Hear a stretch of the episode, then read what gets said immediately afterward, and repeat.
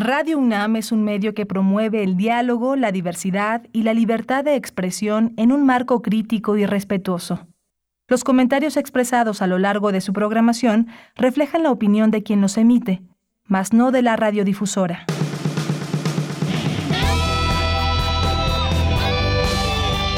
Prisma RU. Relatamos al mundo.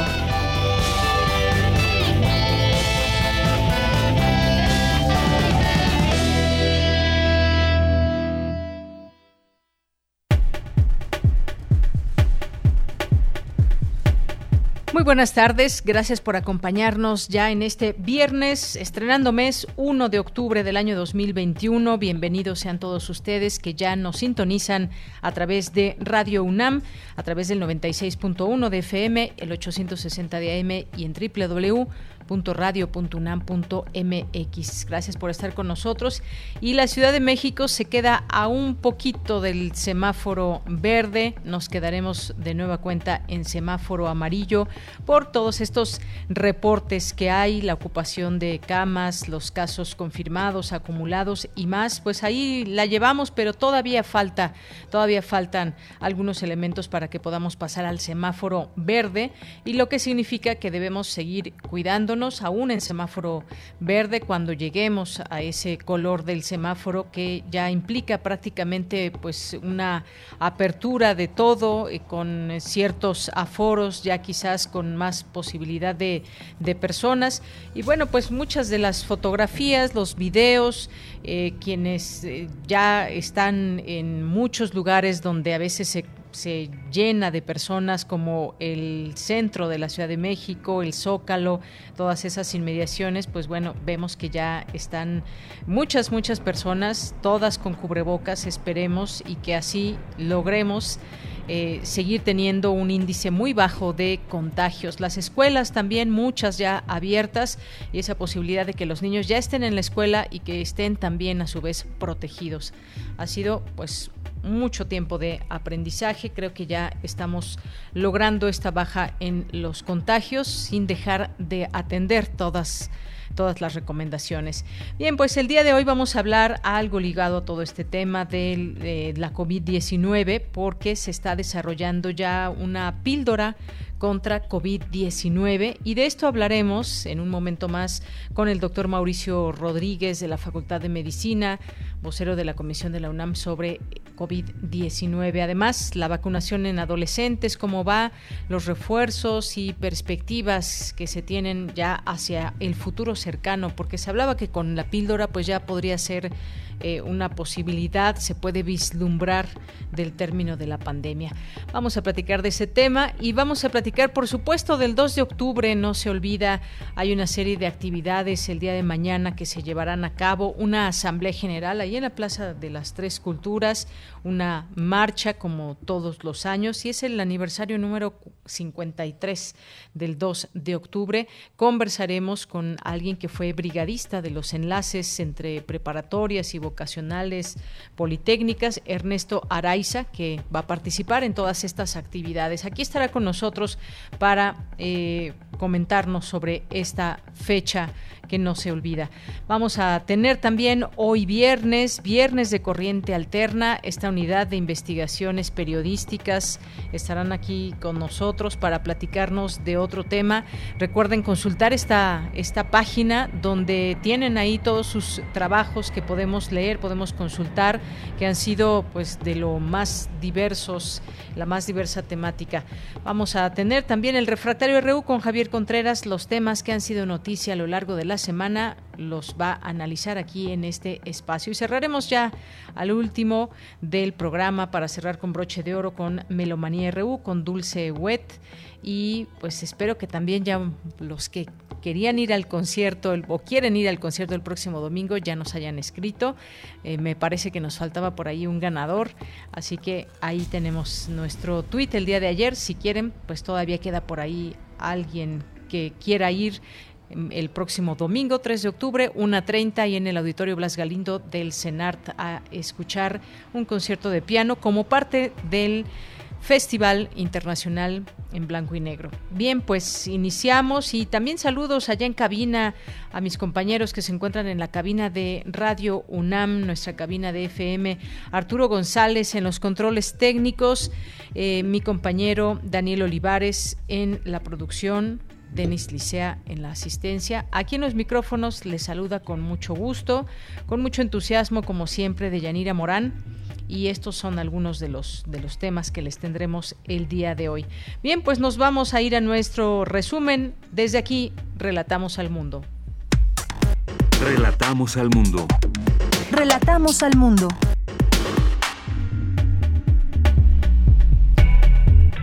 Bien, y en resumen, en la información universitaria, reabre el Centro Cultural Universitario Tlatelolco con la exposición Ayotzinapa, una cartografía de la violencia. Le tendremos aquí todos los detalles y se desarrolla en la UNAM plataforma digital para recorrer de manera virtual la ciudad de Tenochtitlán.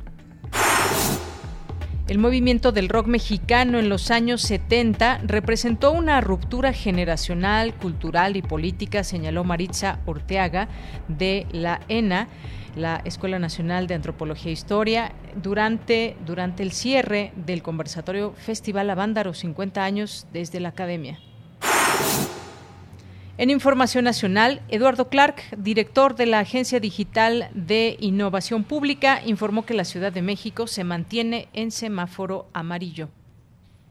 De acuerdo a la última notificación que recibimos del Gobierno de México, la recibimos el día de ayer, continuamos en semáforo amarillo por lo menos dos semanas más. Quedamos en 11 puntos, es decir, a un punto del verde. En dos indicadores estamos a décimas de bajar punto, que nos hubiera pasado al verde, y yo creo que es cuestión de días para que esos cambien particularmente la ocupación hospitalaria, tanto en camas con ventilador como en camas generales, reportada la red Irak.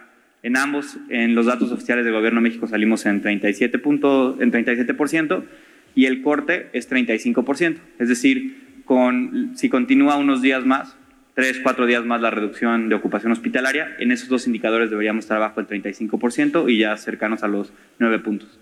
Perfecto. ¿Habrá actividades que se reabran para esta, esta semana? Esta semana continuamos con todo lo que ya está abierto, que es prácticamente todas las actividades, con las restricciones que ya conocen.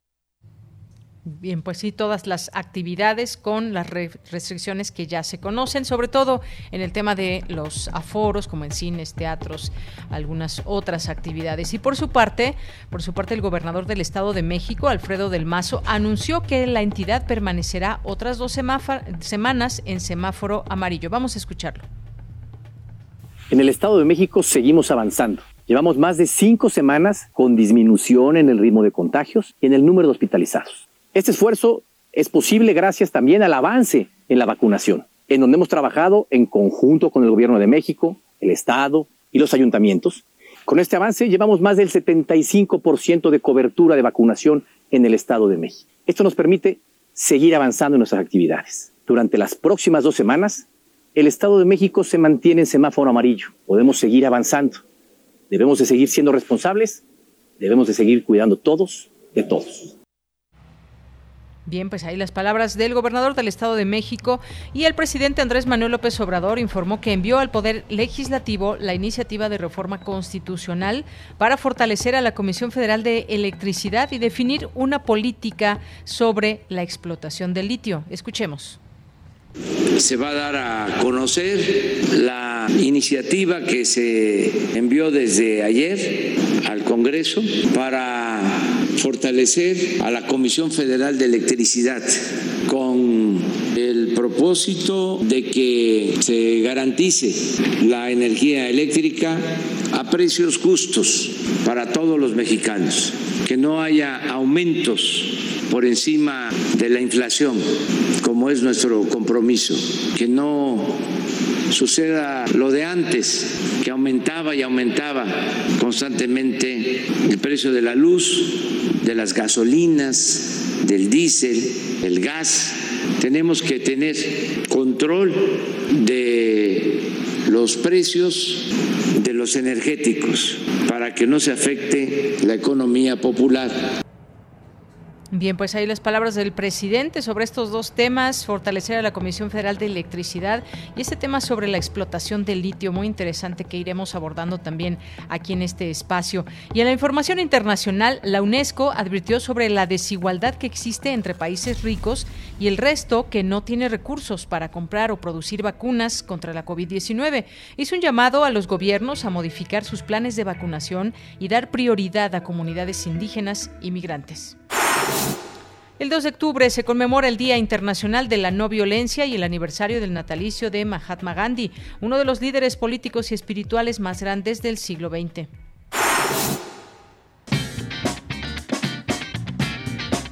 Hoy en la UNAM, ¿qué hacer y a dónde ir?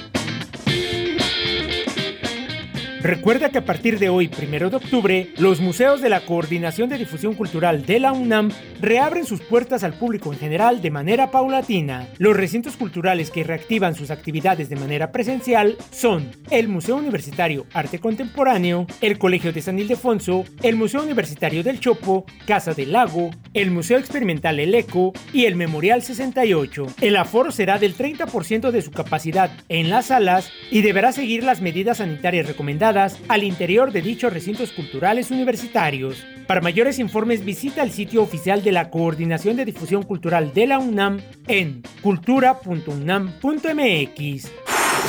Hoy inicia el ciclo Pulsos del Río Sumacinta, encuentros virtuales de arte y ecología, organizado por el Museo Universitario del Chopo, que explora continuidades entre cuerpos de agua, cuerpos humanos y territorios reconociendo a los ríos como sujetos activos que producen formas estéticas, transforman paisajes y modelan la memoria. Este programa virtual contempla charlas y conversatorios que se llevarán a cabo hoy y el próximo 8 de octubre. Consulta la programación completa en el sitio oficial www.chopo.unam.mx.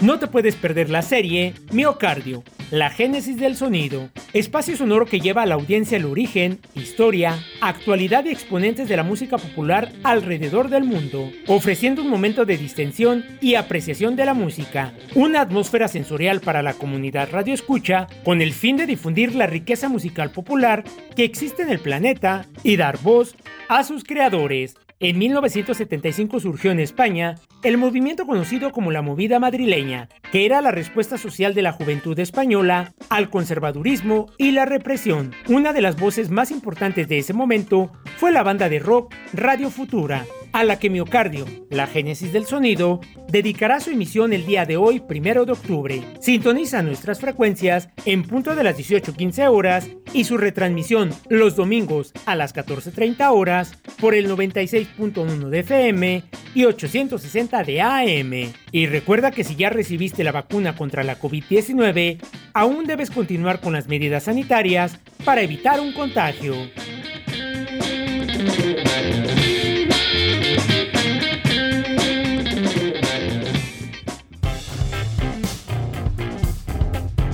Campus RU. Bien, pues nos vamos a nuestro campus universitario y hoy en nuestro campus, en parte de estas actividades que se generan desde la UNAM, que desde que inició la pandemia, por cierto, hay que destacarlo y decirlo siempre, no ha parado, no ha dejado de trabajar. Bueno, pues el caso de la desaparición forzada de los 43 normalistas de Ayotzinapa ha sido reconstruido por primera vez por Forensic Architecture, mostrando en 3D los eventos que ocurrieron en la noche del 26 al 27 de septiembre de 2014 allá en Iguala y sus alrededores. Mi compañera Cindy Pérez Ramírez nos tiene el detalle de esta información. Adelante Cindy, buenas tardes. Deyanira, muy buenas tardes. Es un gusto saludarte a ti y a todo el auditorio. El Centro Cultural Universitario Tlatelolco reabrió sus puertas este día con la exposición Ayotzinapa, una cartografía de la violencia. La pieza que en el 2017 estuvo en el Museo Universitario de Arte Contemporáneo, el MOAC, la plataforma cartográfica e interactiva hace visuales por primera vez los ataques que culminaron en la desaparición de los 43 normalistas de Ayotzinapa. Durante esta presentación a la prensa, Eunice Hernández, coordinadora de la colección M68 Ciudadanías en Movimiento del Centro Cultural Universitario Tlatelolco, se refirió a la creación de falsas narrativas y a las distintas formas de manejar los archivos para entender los hechos sociales.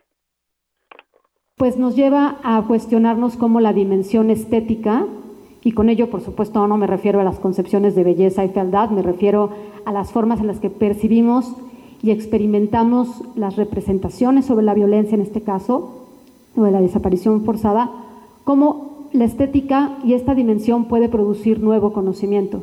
Toda la investigación que hace Forensic Architecture parte de una reconstrucción arquitectónica y eso trabajado con toda la investigación que recogieron de testimonios, que recogieron de los incidentes reportados, es lo que ha permitido reconstruir toda esta evidencia destruida y cómo podría haber sido esta evidencia y cómo podríamos haber entendido el caso Yotzinapa de otra manera si hubiéramos contado con estas pruebas.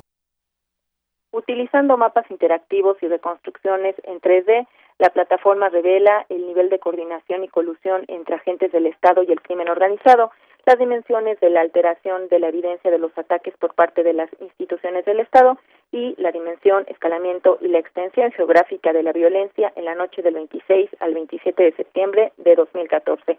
Escuchemos a Sergio Beltrán, integrante de Forensic Architecture, agencia de investigación especializada en el análisis espacial de datos. El GIEI procuró dos tomos bastante largos con cientos de páginas pero son inaccesibles al público. Es difícil entender qué es lo que dice. Y entonces nosotros lo que hacemos es tomar estos reportes, así como también la entonces Procuraduría General de la República generó como la verdad histórica y lo convertimos en una base de datos. Todo es, cada evento, cada persona, cada acción la convertimos en una hoja de cálculo grande donde obtuvimos más de 5.000 puntos de información en la cual relacionamos quién estaba dónde, a qué hora y qué estaba haciendo o qué se le estaba haciendo.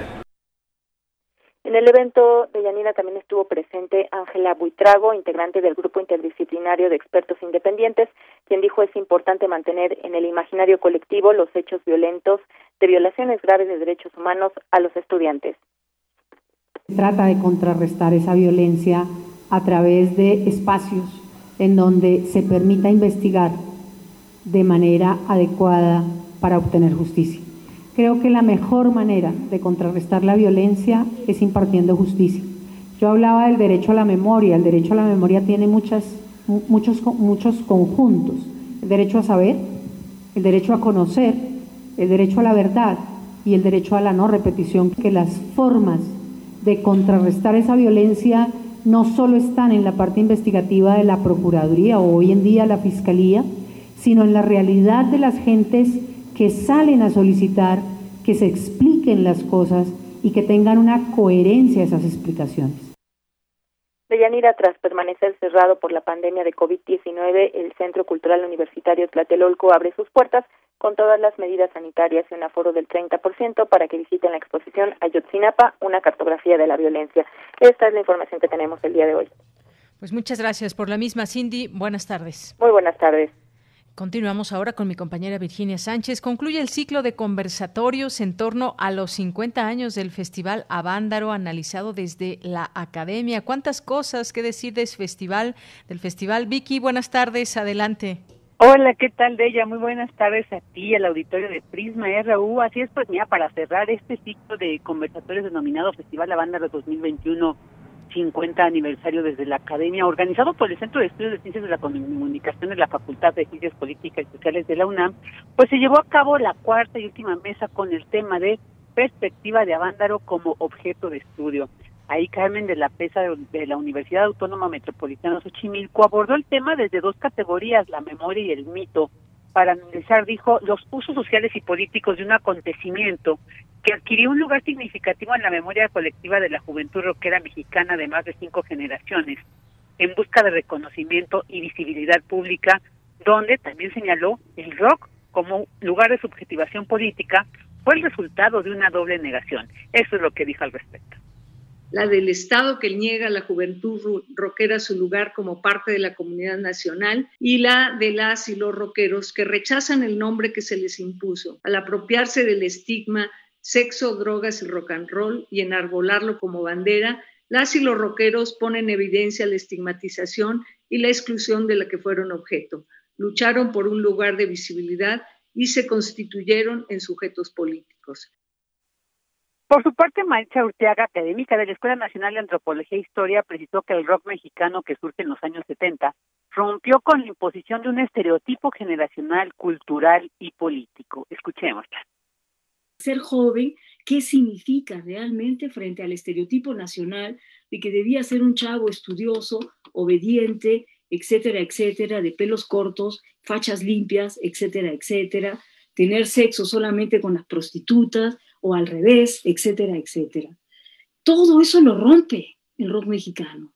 Lo rompe, lo pone sobre la cara de mucha gente y eso es una de las consecuencias más importantes en la vida, en la historia del México contemporáneo. Esta ruptura generacional, cultural y política que hay en ese momento en el movimiento estudiantil, pero también en el movimiento rockero. Esos son los mitos transgresores de nuestra historia contemporánea y hoy somos lo que somos en parte por todas esas exclusiones del paraíso deseado por la institución. Y bueno, pues en este último conversatorio coordinado por el Aristóteles Flores y Laila Sánchez, también participaron el músico Humberto Álvarez del legendario grupo Sangre Azteca, quien compartió su experiencia en el Festival Avándaro, y también estuvieron los académicos Edgar Adrián Mora de la Universidad Iberoamericana y Marta Angélica García de la Universidad San Rafael Aldívar en Guatemala, quienes compartieron el análisis contenido en sus tesis de licenciatura y maestría respectivamente en torno al rock nacional y a la participación de la mujer en el mismo, así como su dimensión política social de este.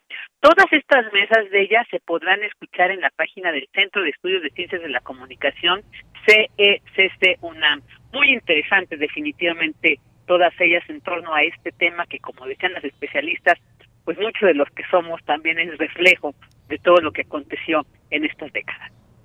Efectivamente, Vicky, pues muchas gracias, gracias por compartirnos parte de estas reflexiones que han sido pues esta, este ciclo de conversatorios, eh, varias, varias, eh, varios conversatorios, muchas ideas, muchas eh, eh, pues hay señalamientos y teorías sobre lo que, lo que pasó y lo que sigue pasando sobre el tema del rock y qué pasó en ese momento y cómo pues se rompieron esquemas, estereotipos hasta llegar hasta nuestros días, que fue pues como eh, también al inicio se decía un parteaguas en el rock. Muchas gracias, Vicky.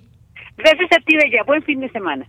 Igualmente para ti, buen fin de semana y nos vamos ahora con Dulce García. El doctor Octavio Rodríguez Araujo participó en la mesa recordando el movimiento estudiantil de 1968. ¿Qué tal, Dulce García? Buenas tardes. Así es, Deyanira. Muy buenas tardes a ti al auditorio.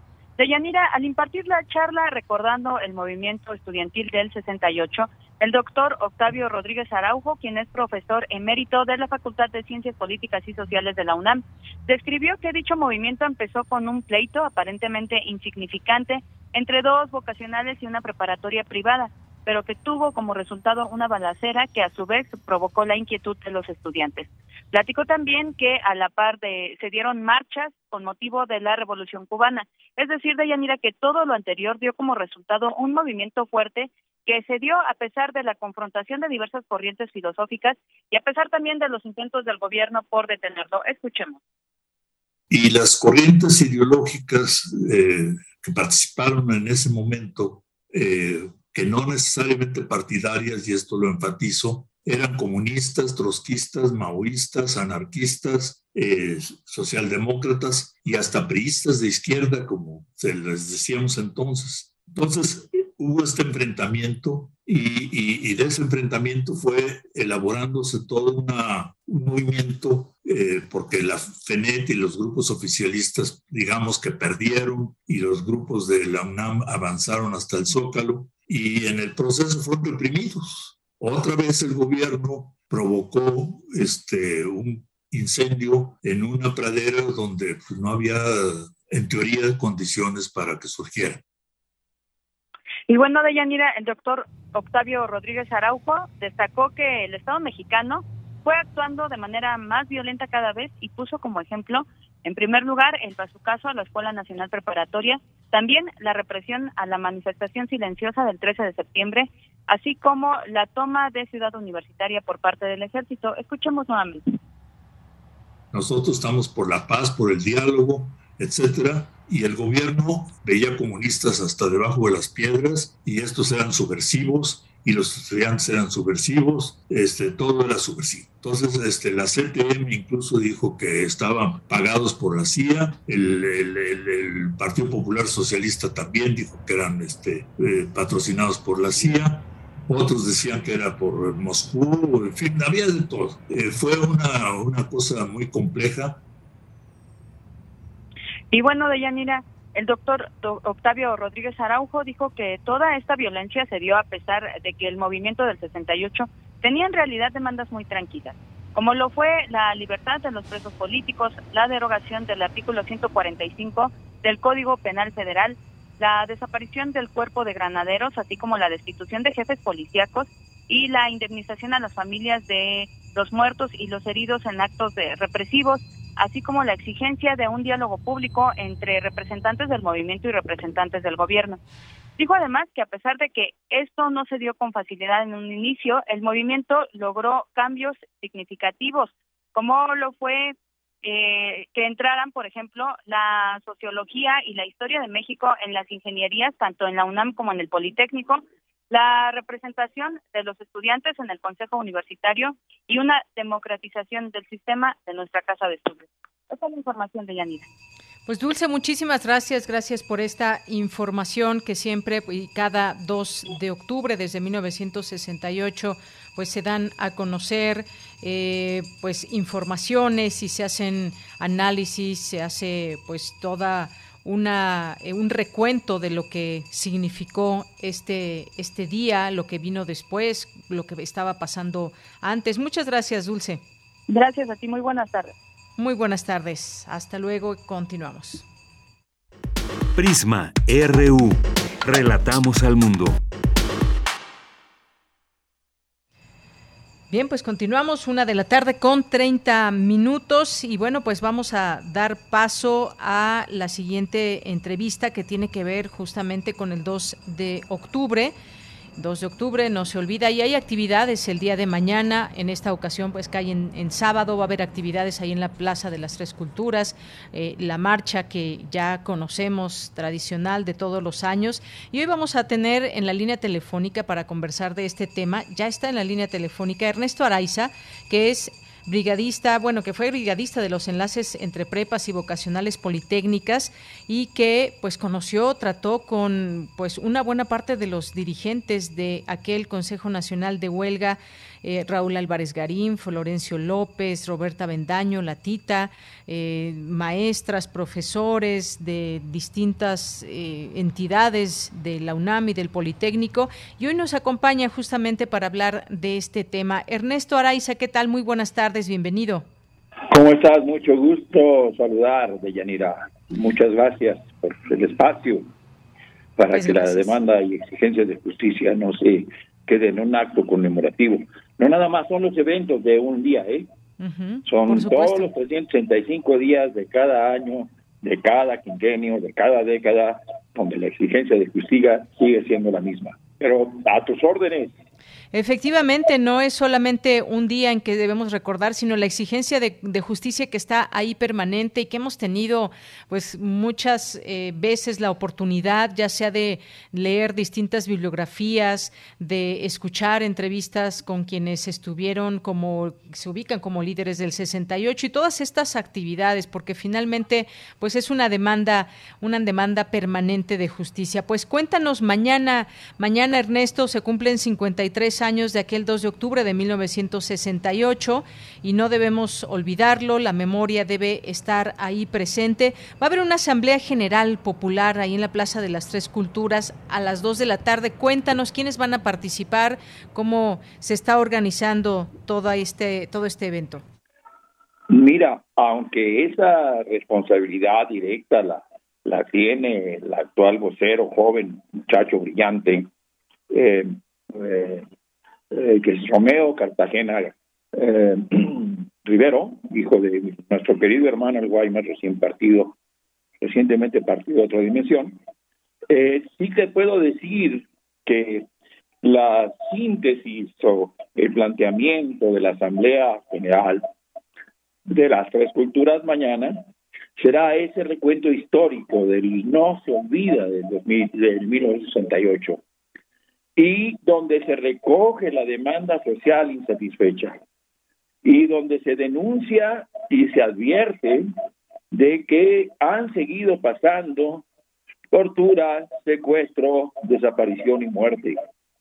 Y donde se enfatiza de que el perdón no solamente debe ser formal en la narrativa, sino que exige del enjuiciamiento, del conocimiento con nombres, apellidos, cargos, grados, jerarquías militares, castrenses, civiles o lo que sea, de lo que fue en el 68, de lo que sucedió en el 71, porque pasó en el 65 y en el 78 y en el 84 y en el 94 y hace unas cuantas semanas lo que sucedió con los actuales dirigentes de los grupos de la nación yaqui y de lo que ha pasado en la montaña de Guerrero y de lo que sucede con nuestras compañeras de antes y de ahora, las primeras mujeres que abrieron el feminismo, como Gracia Molina Enríquez o Carmen Lugo, Antonita Rascón, o Elena Urrutia, y de ahí de Radio Universidad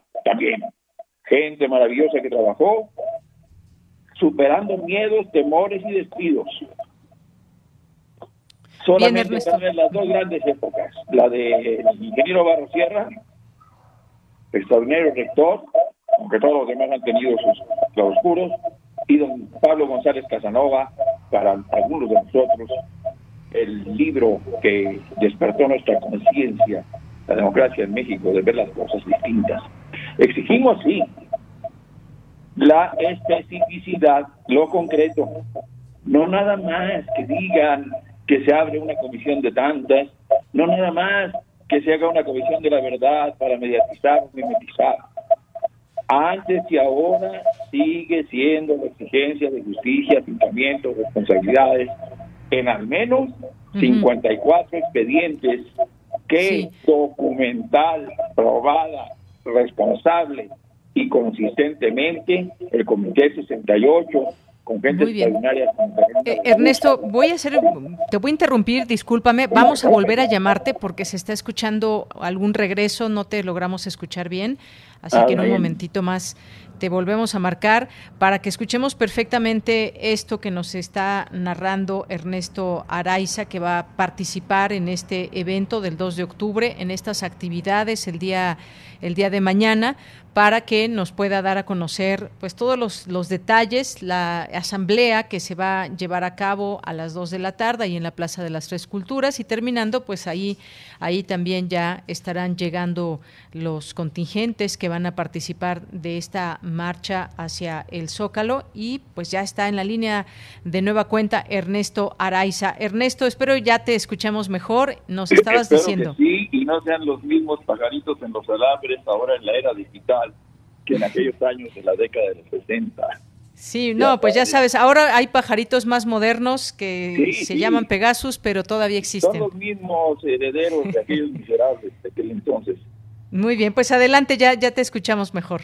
Bien, pues de eso trata la Asamblea, de que las nuevas generaciones, las actuales generaciones, los que ya están en el relevo, no, no piensen que es, eh, ni que, ni, pues no lo piensan, ni que el feminismo empezó hace dos o tres o cinco años, o que el sistema de partidos es la gran solución.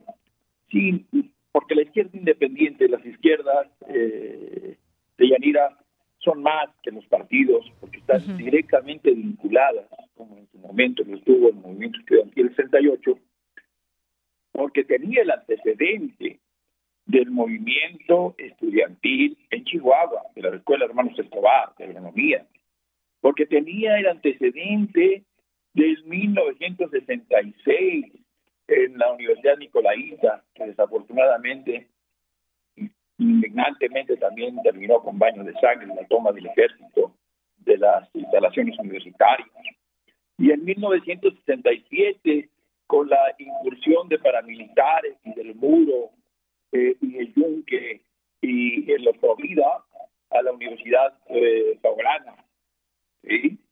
Y porque en el 68 venían, como bien te les digo hace unos momentos, hace un, escuché un cachito de lo que decía Rodríguez Araujo, veían comunistas en todos lados. Ojalá. Yo entré a las juventudes a los 14 años. Y no es cierto que nos enseñaran a comer niños, como decían los fanáticos analfabetos, Vox, Vox, Anes y esas eh, eh, entelequias eh, enfermas. Nos enseñaban un modo de leer la historia, un modo de reflexionar y pensar, con maestras y maestros como Yolanda Gareda o como don Ricardo Mestre, que organizó la biblioteca de los Flores Madonna o entender, dudando, palabras tan maravillosas y su significado como lo que se quería decir ácrata. ¿Y por qué había habido mujeres mexicanas en el Partido Liberal Mexicano que antes, antes del estallamiento de la Revolución de 1910, ya participaban como obreras textileras en las fábricas, en los lavaderos públicos, en los lavaderos públicos. Eso nos enseñaban a las juventudes comunistas. Eso nos repetía Arnoldo Martínez Verdugo. Eso nos enseñaba Marta Mecasén y Elena Rutia. Eso era, eso era. Cómo defender nuestros miedos ante la ignorancia. Cómo aprender. Cómo tener respeto y admiración por los universitarios que pelearon por la autonomía en el 1929 cómo leer y entender, dudar y preguntar, volver a preguntar y saber defendernos porque éramos constantemente agredidos y transgredidas, lo digo con un poquito de coraje, porque en aquellas fechas el físico no nos ayudaba mucho. Y a veces los del servicio secreto, ahí los de Casa Tlaxcoaque, o las policías de los ganaderos, francos o no, acostumbraban ir a las inmediaciones de las escuelas politécnicas o de las preparatorias, detener a los muchachos o muchachas, abusar, manosear a nuestras compañeras. Sí, Ernesto, pues es una suerte eso, recordar. Eso nos fue preparando, eso nos fue preparando. Eso nos enseñó la rabia y la impotencia para superar el miedo. Eso nos enseñó a hablar del movimiento ferrocarrilero, del movimiento médico, del movimiento del magisterio. Transmitir no con teléfono celular, pero sí con el volante. Trabajar, estudiar, ser responsable, comer para ser representante ante el Consejo Nacional de Huelga, el Comité de Lucha, tenías que ser alumna o alumno sin deber materias y de promedio. Tenías también que ser discreto porque era clandestino preguntar o cuestionar al gobierno o denunciar a los granaderos. Tenías también que tener cuidado porque como había curas progresistas, también vean la inmensa mayoría del lo político apoyaba la hipocresía y castigaba a las muchachas que usaran minifalda o preguntaran sobre su sexualidad. Eso nos enseñaban nuestras maestras y nuestros maestros en las juventudes. Y no es que no quisiéramos ser comunistas. Qué bueno que resurgen y se quitan la careta los hipócritas de los Vox, Fox y compañías, porque nuestra generación ha avanzado. Responsablemente, las que nos siguieron en la búsqueda de las libertades democráticas, se logró una cartilla nacional de vacunación. En la búsqueda de las libertades democráticas, también logramos que hubiera igualdad de género en diferencia. Se constituyó la revista PEN, con Elena Urrutia, con Carmen Lugo, con, eh, no sé, Antonio Rascón. Eh, nuestras maestras tenían más voz de la que la historia patriarcal les da y al interior de los comités o de las brigadas había mucho más responsabilidad y ya no había esa tonta diferencia entre politécnicos universitarios alimentada desde partidos torpes de fútbol, soccer o americano, sino una confraternidad donde mujeres como Olivia Ledesma, uno de los mejores promedios de economía después de economía del Politécnico, mejor que Sevillo, ¿eh? el desclasado. Una de las grandes eh, mujeres de la medicina, de la medicina actual, contemporánea, no solamente la cabeza en la Secretaría de Salud actual de la Ciudad de México, o escuchar la voz, las voces todavía maduras y violentamente transformadoras como la de Lourdes Uranga, Lourdes Treviso Quiñones, o eh, Paquita Calvo Zapata, las primeras tres insurrectas de guerrilla urbana. Mujeres tan importantes en la vida universitaria o en teatro como Ofelia Medina, pero también Delia Casnova en Rosa de los Aromas o Margarita Isabel. Y saber que ir al cine debate no ir a ir a lo substatuo, lo superfluo, sino aprender, comentar, discutir, entender y seguir trabajando. Pues sí, de eso se trata Ernesto Araiza. No se olvida del 2 de octubre. Claro que no, no se olvida. Mañana, después de esta asamblea, se llevará a cabo la marcha a las 4 de la tarde. Gracias por recordarnos algunos aspectos, algunos nombres muy importantes de lo que fue esta lucha, porque como bien dices, pese a lo que sucedió el 2 de octubre, se lograron muchas otras cosas, porque estaba ahí esta fuerza y esta unión de estudiantes, aunque pues hubo tortura también. Comunes, que recuerden de Yanira que no es ninguna novedad que haya mujeres eh, del estado de Guerrero, del estado de Chihuahua, que hayan ocupado, a pesar del patriarcal eh, opresor sistema, como la que fue la primera alcaldesa en América Latina y el país, como Aurora Mesa Andraca, la que fue en Guerrero, en el estado de Guerrero, la primer alcalde. No es, no es gratuito. No es gratuito, claro que no, Ernesto. Ninguna novedad. Es una lucha que hay que ver y aprender la historia desde el otro lado. Por supuesto, no, Ernesto. comunes oficialistas oficialescos. Tienes toda la razón. Tiene un gran trabajo en eso, el Politécnico también, la Benemérita, Normal de Maestros, y por supuesto la pedagógica. Y si me permite, de Yanira, nuestra lucha también no solamente es la, la exigencia de que esta comisión especial ahora sí retome el camino abandonado. Muy bien, pues muchas gracias.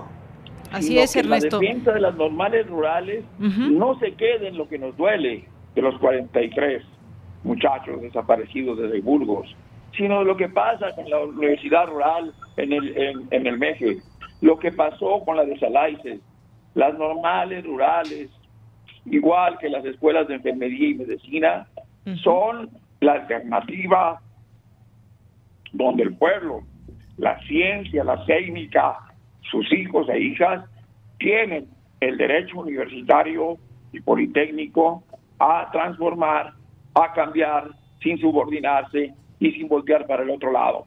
Muy bien, Ernesto. Pues te quiero agradecer muchísimo esta conversación. Gracias también por esta invitación mañana ahí en la Plaza de las Tres Culturas. Gracias por refrescarnos la memoria. de los trabajadores del metro. Claro que sí. Hasta luego. Hasta luego. Muchas gracias, Ernesto. Ernesto Araiza, quien fue brigadista en los enlaces entre prepas y vocacionales politécnicas y nos hace todos estos recordatorios, nombres, luchas. Alguien que pues vivió muy de cerca todo esto, lo vivió, lo vivió en carne propia y pues nos lo recuerda hoy aquí en Prisma RU. Y bueno, pues escuchemos esta, esta canción que justamente se refiere al 2 de octubre.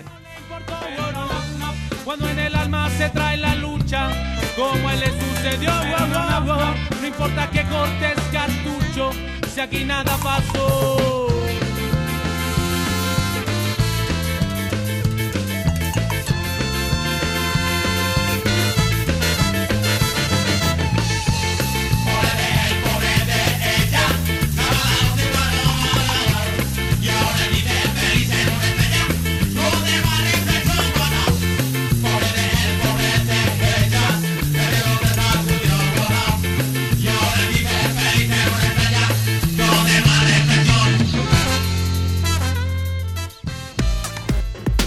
Relatamos al mundo.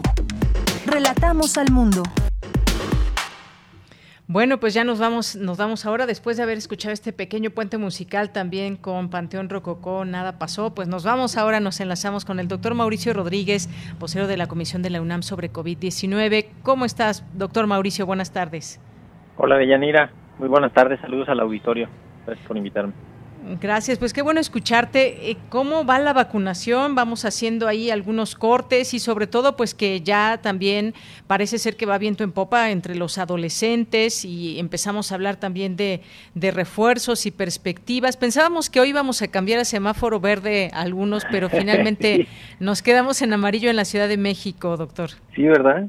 Varias cosas. Pues, lo de, lo de vacunación se está ya alcanzando un nivel muy importante de, esquemas completos en mayores de 18 años en todo el país eh, y está empezando el registro para, para ver por dónde va a haber que vacunar a los adolescentes con comorbilidades que las definieron también en la semana, todos los niños y niñas de 12 a 17 que tengan alguna enfermedad importante van a van a ser vacunados ahorita ya rápido contra contra COVID y eventualmente cuando haya más vacunas y haya más chances seguro se, seguirá haciendo la vacunación así generalizada. Y, y pues es un momento interesante.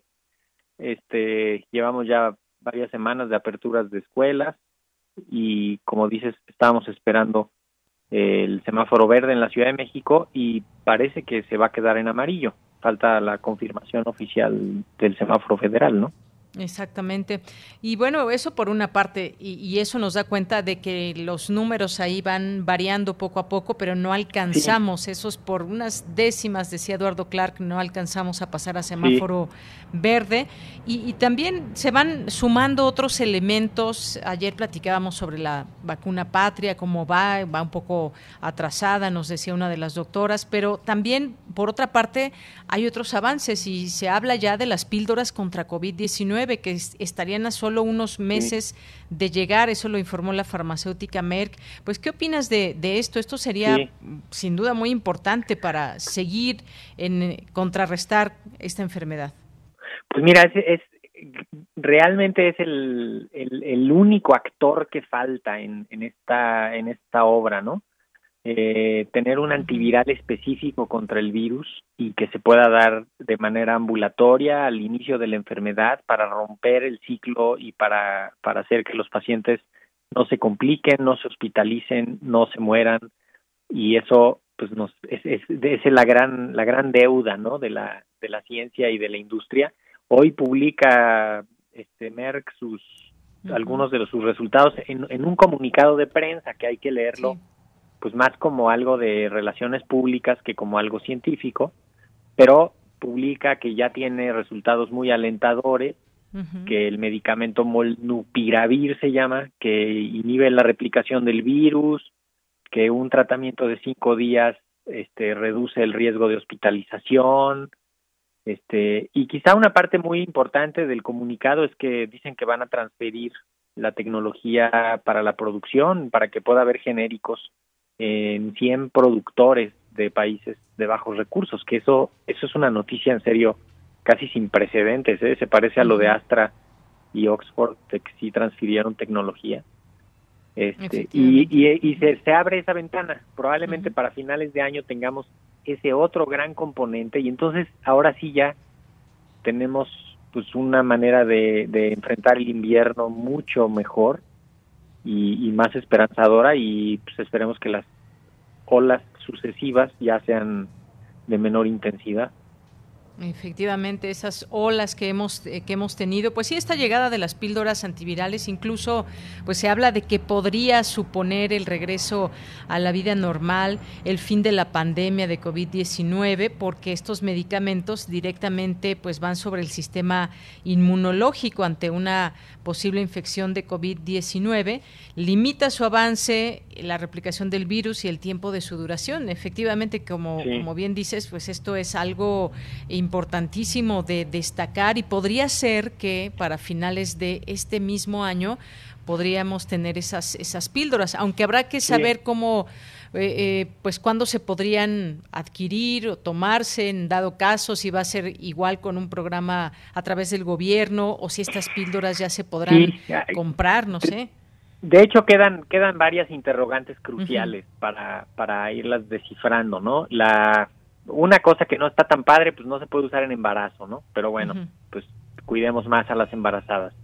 Eh, lo otro es que hasta cierto punto pues necesitas tener acceso a pruebas de diagnóstico para tener un diagnóstico oportuno y usarlas correctamente. Eh, y lo otro es que no dice cuánto va a costar, ¿no? Este, mm. Eso es algo muy importante. Una comunicación de hace unos meses de en la que habían dicho que ya tenían garantizada una compra del gobierno de Estados Unidos, como que ya daba algunas cifras, pero pero eso todavía está pues indefinido y para cómo ha sido lo de las vacunas tan controlado por los gobiernos, pues quizá para esto eh, podría seguirse algo similar. También es cierto que vamos a tener otra condición epidémica y entonces pues capaz que ya entra como un producto del mercado farmacéutico este, generalizado, ¿no? Ya para uso para uso general, pero pues es es una uno más de las herramientas. Me parece que es muy alentador, es algo que hemos estado siguiendo esto de los antivirales y, y este paso pues ya seguro en la siguiente semana vamos a ver que Pfizer dice que ellos también porque pues no les gusta quedarse atrás y con eso en serio va a ser un cambio importante vacunas pruebas rápidas pruebas de PCR, detección de variantes y medicamentos, no hombre, ya estamos en, del otro lado. Ojalá que sí, así sea. Pues sí, este fue el comunicado de Merck, aunque también se habla de, avances en el desarrollo de, de, Pfizer, que también ya iremos viendo. Esto es una, una, digamos, una competencia también en el sentido de que pues se puedan tener más accesos a distintas posibilidades. Esto sería pues bueno, creo que mucho más fácil repartir una, una pastilla, por ejemplo, eh, a pues hacer toda esta campaña de vacunación que están teniendo los países, ¿no? Y, sumar, ¿no? De Yanira, yo creo que lo importante es decir, a ver, tenemos vacunas, tenemos una gran cantidad de personas vacunadas, muchísimas, y además tenemos pruebas rápidas para detectar rápido a los a los enfermos y además vamos a tener estos esto y además estamos siguiendo las medidas generales todavía un rato, pues con eso vamos a poder tener un, una, una situación mucho más favorable. El problema es cuando queremos que descanse todo en una sola intervención, pues ahí es donde no se puede, ¿no? O sea, en Estados Unidos unos no quieren ni vacunarse, ni usar cubrebocas, ni nada, y pues no, no, así no se vale, ¿no? Y así no se puede, claro, no se puede llegar a bajar los índices de contagio que se, que se esperan, incluso pues sí, han tenido que obligarlos prácticamente en dependencias de gobierno, en algunos trabajos también. Si no tienes la vacuna, pues no puedes seguir aquí, en fin. Y, por otra parte, pues el derecho que, la gente que no se quiere vacunar alega, ¿no? Que es su derecho el no, no aceptar una vacuna. Y mucha resistencia de, de mucha gente, incluidos gobiernos, ¿eh? O sea, gobiernos estatales, gobiernos de ya de condados y de ciudades donde en serio, o sea, no puedes creer el, gobernador de Miami, de Florida y, algunos de los de Miami diciendo que no quieren que sea obligatorio el cubrebocas en las escuelas cuando tienen unos brotes increíblemente grandes. Y, y, el gobierno federal diciendo vamos a hacer obligatoria la vacuna ahí en Estados Unidos y unos gobiernos estatales amparándose y diciendo que ellos no, o sea, en serio van unos para un lado y otros para otro. Eso en México no nos ha pasado tanto, ¿eh? México más o menos, pues todo parece que va hacia el, hacia el mismo lado en conjunto. Sí, claro, por supuesto que ha habido personas también que no se vacunan, pero no se han visto como en el caso también de, Europa y demás, eh, pues grupos numerosos, bastante nutridos, que incluso salen a las calles a, a defender ese derecho que dicen de no vacunarse. Sí, yo creo que aquí lo que donde hemos visto peor eso de no aceptación de la vacuna y de coberturas, yo diría muy bajas, es en las embarazadas. Mm. Ese grupo que son como dos millones de mujeres ¿eh? en el país, 2.3 millones de mujeres, eh, no se ha vacunado lo suficiente. Necesitamos ayudarlas a que se convenzan de que sí, de que es necesario, de que sirve, de que no le va a pasar nada a su bebé, de que van a estar mejor si están vacunadas. Porque todavía hay, yo, yo veo una cierta resistencia en ese grupo. Cuando veo uno los datos de vacunación en embarazo, eh, no llegan como a la mitad de las coberturas y, y deberíamos estar mucho más arriba.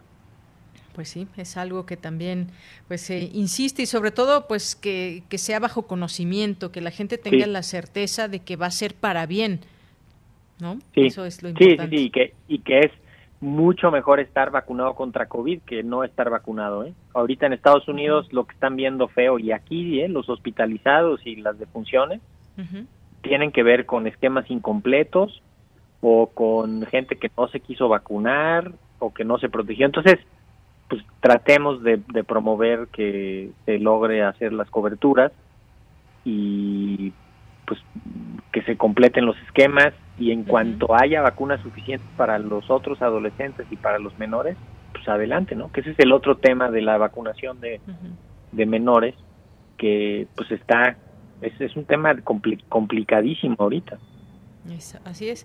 Pues ya veremos también cuándo llega la vacuna para los más para los más pequeños, para los jóvenes, ya ahora que regresan a la escuela y que bueno, me parece rápidamente, doctor, no sé cómo has visto este eh, regreso, al parecer no han habido tantos contagios y se han logrado como focalizar y además atender eh, debidamente los casos en las escuelas. Sí, de hecho había había habido un verano muy desordenado, ¿no? Donde los niños y niñas habían estado expuestos a otros muchos riesgos. El regreso a las aulas controlado, pues representa menos riesgo para ellos y, y no vimos un repunte inmediato de por las clases. Estamos viendo eh, unos cambios en la tendencia, les llamamos, o sea que que pudiera ser que, que dejó de bajar tan rápido en algunos estados y que se puede atender muy a tiempo en caso de que se detecten brotes ya de manera más local, ¿no? No, no hay que estar esperando a ver la epidemia nacional, ¿no? Eso lo hemos dicho mucho, pero pero localmente en la Ciudad de México seguramente lo, el indicador de la positividad de las pruebas que no baja de 20%, este es uno de los de los factores que nos que nos hace quedarnos en amarillo.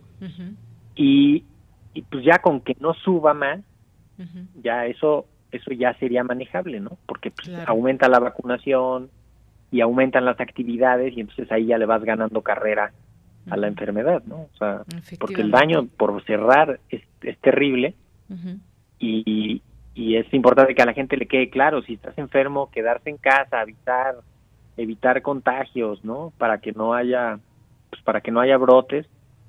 Sí va a haber en las escuelas, sí, hay que estar preparados para eso. Pero todo apunta a que se está estabilizando en, en una situación relativamente favorable aquí en la ciudad, que no es lo mismo en Baja California, ¿eh? ahí están otra vez en Baja California, tienen un incremento en la epidemia ya notable, ahorita ya van como en la tercera semana de subir y subir y subir en, en Baja California y en Chihuahua, y ahí van para arriba otra vez. Bueno, Entonces pues atender estar- a muy las pendientes medidas. locales de, los- de las epidemias locales de Yanira. Así es, doctor Mauricio. Pues llegamos al final de esta primera hora. Contigo nos vamos a ir al corte y después otro día seguimos platicando porque pues ahora la gran pregunta es ya de cara al invierno en muchas naciones. Eso. Eh, pues si necesitamos otra dosis o cuándo va a terminar la inmunidad de las dosis que, que tenemos o un- una sola dosis y más, pero ya lo estaremos platicando Seguro. posteriormente. Claro que sí, te mando un abrazo de Yanira y saludos al auditorio. Que Gracias tarde, igualmente, doctor. Hasta luego, buen fin de semana. Doctor Mauricio Rodríguez, vocero de la Comisión de la UNAM sobre COVID-19. Nos vamos al corte, regresamos a la segunda hora de Prisma RU. Prisma RU. Relatamos al mundo.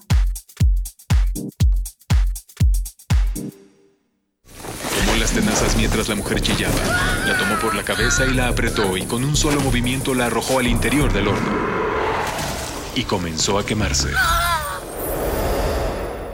Una vieja canción del siglo XX, radiodrama, adaptación del cuento Afectuosamente Fahrenheit de Alfred Bester, Escúchalo el sábado 2 de octubre a las 20 horas. Escúchalo el sábado 2 de octubre a las 20 horas. Radio UNAM, Experiencia Sonora.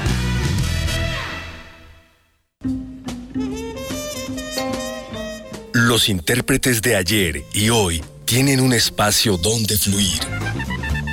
Panorama del Jazz. Con Roberto Aimes. Lunes a viernes a las 19 horas. Sé parte del ritmo y su significado. Radio UNAM. Experiencia sonora. Elegir significa escoger o preferir a alguien o algo. Entonces eliges lo que quieres y necesitas. Cuando eliges que tu voz se escuche, puedes decir, Yo soy el INE. Así, en primera persona. Cuando soy funcionario o funcionario de casilla y cuento los votos, Yo soy el INE. Cuando voto y me identifico,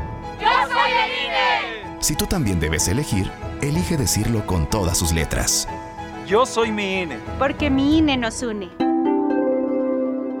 te damos la bienvenida al 49 Festival Internacional Cervantino. Estamos de vuelta y llevaremos nuevamente el arte y la cultura a las calles y recintos de Guanajuato.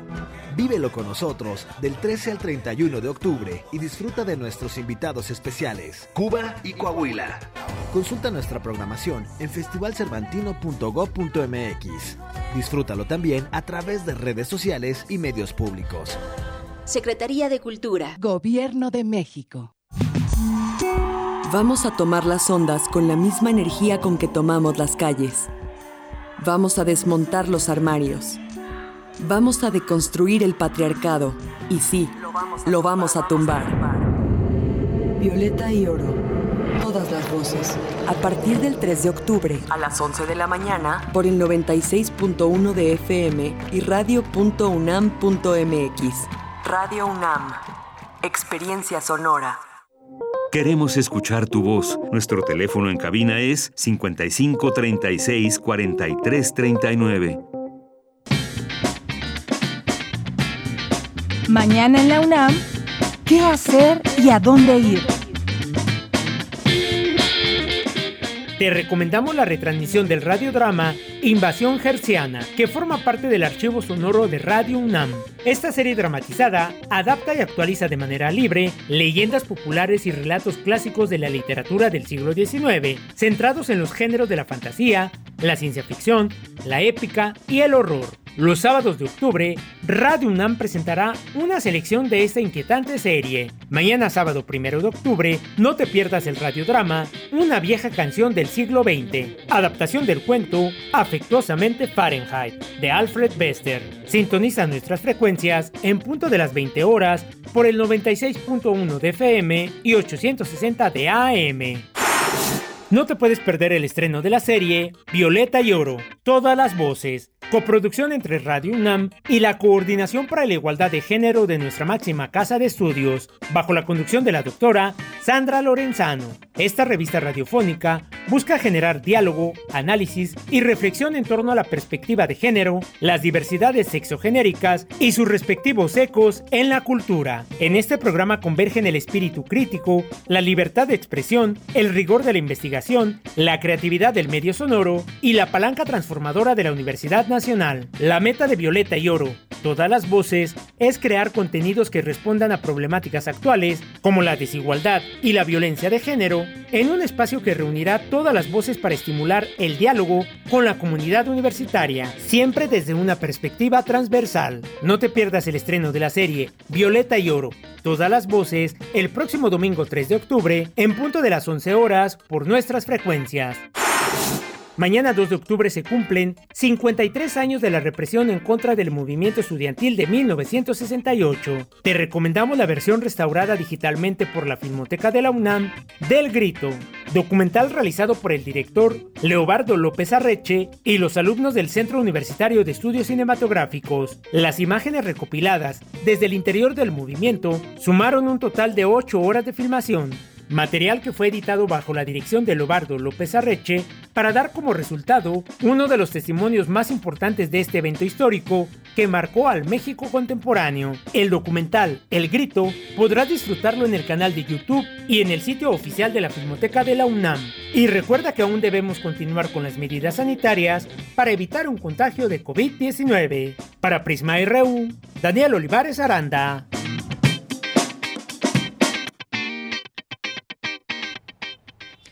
Continuamos, ya estamos en esta segunda hora de Prisma RU. Muchas gracias por su atención, por su compañía en esta emisora. Tenemos todavía una hora de información para todos ustedes y vamos a continuar en un momento con esta información que tenemos en esta segunda hora, donde además tendremos ya a esta sección de corriente alterna, la unidad de investigaciones periodísticas, tendremos refractario RU y melomanía RU, así como nuestras notas. Quédese con nosotros, nuestras notas universitarias y por supuesto mandar saludos a todos ustedes que están con nosotros siguiéndonos a través de la radio, a través de las aplicaciones y que además nos escriben aquí en nuestras redes sociales en arroba Prisma RU en Twitter y Prisma RU en Facebook. Pues muchas gracias a todos ustedes y le mandamos muchos saludos a Jorge Morán Guzmán. Dice, es increíble la conducta en, em, la conducta en algunos países europeos y en Estados Unidos. Por un lado, al no vacunarse y por otro, el egoísmo de no compartir vacunas con países pobres y se dicen de primer mundo. Eh, qué gente tan risible. Gracias, Jorge, por el comentario. Gracias también a Jean-François, David Castillo. Muchas gracias a Carmen Valencia. Salvador nos dice, la ciencia y la tecnología nos siguen dando noticias esperanzadoras para que podamos regresar a la convivencia social que conocíamos, aunque sea a mediano plazo. Saludos a toda la producción. Gracias, eh, Salvador. Gracias por el comentario. Andrés Mar, ya estrenando nuevo mes con ustedes, listos para recibir la información. Gracias por ello. Saludos sonoros a todos. También para ti, Andrea Salvador. Excelente participación del maestro Ernesto Araiza sobre el movimiento estudiantil del 68 y como mencionó muchos logros y muchas eh, sociales, eh, luchas sociales en México comenzaron eh, con ese importante movimiento social. Sería bueno que invitaran a otros participantes que lo hayan vivido directamente. Sí, efectivamente, lo hemos hecho de quienes han sido partícipes. Eh, recuerdo aquí que hemos tenido algunos de los líderes o algunas personas que participaron directamente, que estuvieron en la cárcel. Como por ejemplo eh, entrevistamos eh, ampliamente en su momento a Gamundi, Hernández Gamundi, que estuvo aquí con nosotros y que él fue una de las personas que participó activamente en este movimiento. Sí, es una perspectiva muy diferente cuando escuchamos a quienes fueron parte de este, de este movimiento y cómo lo ven a 53 años, 53 años de haber estado ahí o de haber estado en, e, como sido parte de esa generación y de todas estas luchas que tuvieron que enfrentar y mucha represión, por supuesto, pero dentro de todo hecho también mucha eh, aprendizaje y también experiencias que hoy nos relatan. Gracias, Salvador. Gracias también a Alejandro Toledo. Saludos. A Mayra Elizondo nos dice 2 de octubre no se olvida, no olvidar, sin justicia no hay paz. Abrazo fraterno a Radio Escuchas Universitarios. Gracias. Y otro más para ti, Mayra. Gracias. Mario Navarrete también aquí presente. Muchas gracias ah, por sus comentarios. Jean-François Charrier también. Eh, nos dice, ¿cómo que en los túneles del metro no se escucha el programa? ¿Se escucha o no, Jean-François? Ya nos dirás. Jorge Guzmán, eh, totalmente de acuerdo, basta vivir de vivir de rodillas, soportando todo lo que nos limita y mediatiza. La situación actual solo se podrá resolver en nuestro favor retomando los ideales y enseñanzas del 68 para tomar nuestra historia en nuestras manos. Exactamente expresado, ya basta de comisiones, solo palabras. Yo deseo una técnica al servicio de la patria, en la cual por mi raza hablará el espíritu en una casa abierta al tiempo. 54 años de aprendizaje social me lo han mostrado. Viva el 68. Recordemos también aquí a eh, a, conductor de, un programa de Radio NAM. Claro que sí, gracias Jorge. Eh, gracias por todos los comentarios que nos hace aquí en referencia al movimiento del 68. Muchas gracias y gracias. También espero que no se me vaya nadie que haya mencionado a todos. Gustavo Urrutia que nos hace llegar aquí una nota sobre el caso Ayotzinapa que exhibe que el Estado no debe usar la tortura al investigar, refiriéndose a lo que sucedió en la administración pasada. Y hoy, por cierto, que hay una información importante en, torno a lo que está pidiendo México a Israel para que eh, de Lucio, eh, pues regrese a México y pague por lo que ha hecho en este tema que tiene que ver con la justicia, con la justicia sobre el caso de los 43 estudiantes de Ayotzinapa, Tomás Cerón, eh, hay que recordar a Tomás Cerón de Lucio, y que México ha pedido ya al gobierno de Israel eh, una pues sensibilidad para extraditar a Tomás Herón buscado por tortura en este caso de Ayotzinapa. Juan Jaso López también, muchas gracias. Gustavo Urrutia, Abel Fernández también, muchos saludos. Javier García Jiménez, agradecemos sus mensajes. A Diana, Alejandro, Eduardo F. Vesga Urbina. Flechador del Sol, JRGR, muchas gracias. A los amigos del Museo del Chopo, de Humanidades Comunidad UNAM y a todos los que se sumen, los seguimos aquí leyendo con mucho gusto. Bueno, pues nos vamos a la información, ya nos vamos a la información de este viernes. Me enlazo con mi compañera Virginia Sánchez. Conmemora la UNAM los 500 años de la caída de la ciudad azteca con el software recorrido virtual Tenochtitlán. Cuéntanos, Vicky, muy buenas tardes. Muy buenas tardes a ti, el auditorio de Prisma RU. Eh, ¿Me escuchas, ella? Sí, ya te escucho, ya te escucho. Adelante, Vicky. Sí, sí, nuevamente muy buenas tardes a ti, el auditorio de Prisma RU. Definitivamente no es posible construir una máquina del tiempo, pero ahora la tecnología nos permite aproximarnos a ciertos periodos históricos. Y un ejemplo de ello es el software desarrollado por José Francisco Salgado Rodríguez de la Facultad de Estudios Superiores Aragón, a través del cual, ya sea en una computadora, en un teléfono móvil, se podrá recorrer y apreciar de manera virtual la ciudad de Tenochtitlan e incluso cómo la vieron los españoles al llegar al lago de Texcoco hace 500 años. Este software llamado Recorrido Virtual Tenochtitlan forma parte de los proyectos que integran el programa México 500 con el que la UNAM conmemora los cinco siglos de la caída de la capital azteca y también representa pues la materialización del sueño de Salgado Rodríguez de poder caminar señala él, por las calles de esa urbe erigida a mitad de un lago y verla en todo su esplendor. De manera breve, José Francisco nos comparte el cómo inició este proyecto. En el año de 2005 empecé yo con el modelado tridimensional de la zona arqueológica y de manera constante iba yo al Museo de Templo Mayor a sacar fotografías de la maqueta ubicada en el vestíbulo de este museo. Esto señala que esta reconstrucción digital es prácticamente idéntica a la maqueta que podía verse en el Museo del Templo Mayor antes de que fuera sustituida por el monolito de Tlaltecutli y que se basa en los trabajos del doctor Eduardo Matos Moctezuma, por lo que destacó es la de mayor rigor. Al acceder a la dirección electrónica de www.aragón.unam.mx diagonal César Aragón diagonal Tenochtitlan, se puede recorrer libremente las avenidas mexicas sin más ayuda que el de las flechas del teclado y la barra espaciadora o de la pantalla táctil en el caso de los dispositivos Android y dijo que en breve también se dispondrá de una aplicación para sistemas iOS. Y con una banda sonora interpretada por Caracolas y Teponastles, el internauta podrá conocer para qué servía cada edificación y a qué deidades estaba consagrado. De ella, pues este es el reporte sobre este software con el que podremos conocer un poco más de cómo era Tenochtitlan. Pues muchísimas gracias por ello, Vicky. Gracias y buen fin de semana. Hasta luego. Hasta luego. Y nos vamos ahora con Cristina Godínez. El 2 de octubre es el Día Internacional de la No Violencia. Adelante, Cristina. Buenas tardes, Deyanira. Un saludo para ti y para el auditorio de Prisma RU. En México, el 2 de octubre no se olvida porque conmemoramos la masacre en 1968 de estudiantes en la Plaza de las Tres Culturas. Sin embargo, a nivel mundial se recuerda el nacimiento de Mahatma Gandhi y el día está dedicado a la no violencia. Para el profesor Pedro Isnardo de la Cruz Lugardo, de la Escuela Nacional de Trabajo Social de la UNAM, es una efeméride muy importante.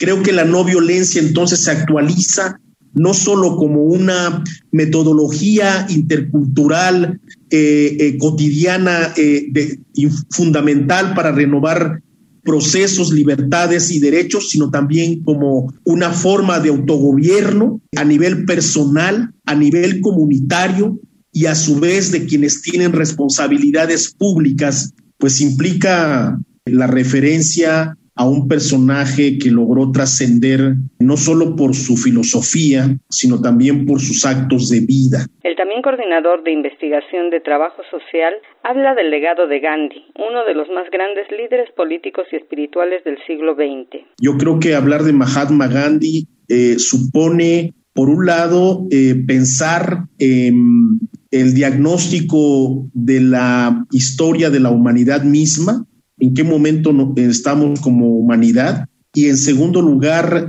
hacia dónde debemos ir. Deyanira, cabe recordar que el 15 de junio de 2007 la Asamblea General de la ONU estableció esta efeméride con el objetivo de difundir el mensaje de la no violencia incluso a través de la educación y la convivencia pública. La resolución reafirma la relevancia universal del principio de no violencia y el deseo de asegurar una cultura de paz, tolerancia, comprensión y no violencia. Este es mi reporte. Buenas tardes. Gracias, Cristina. Muy buenas tardes. Nos vamos ahora a la información internacional a través de Radio Francia Internacional.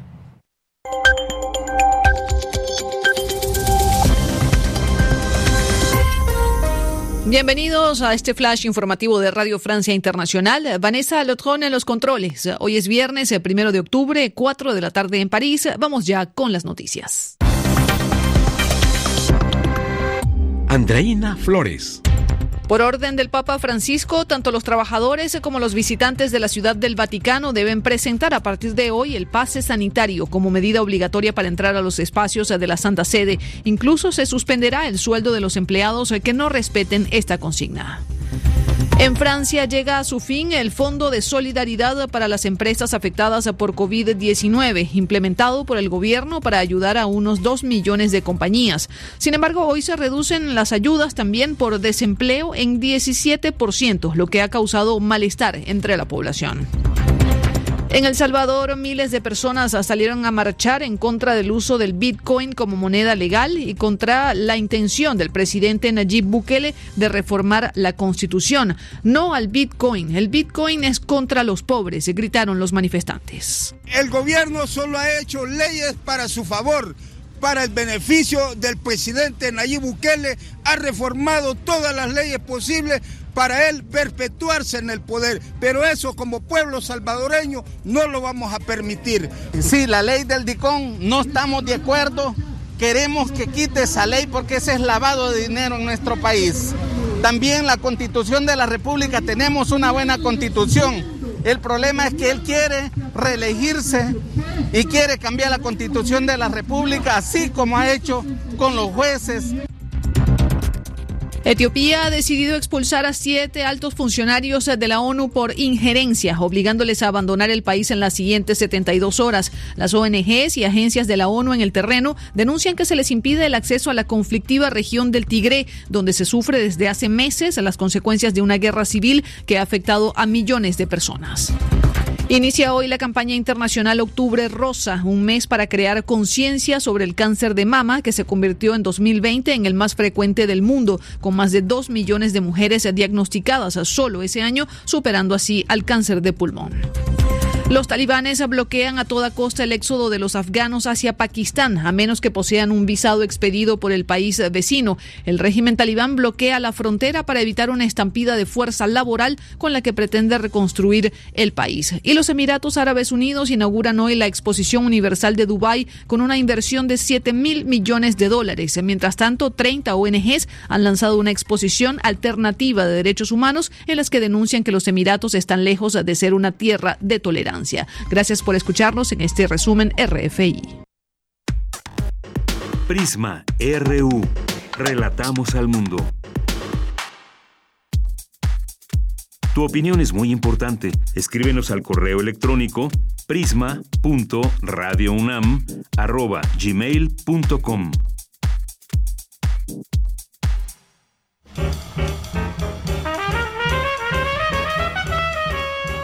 Corriente Alterna. Periodismo veraz y responsable. Un espacio de la Coordinación de Difusión Cultural, UNAM.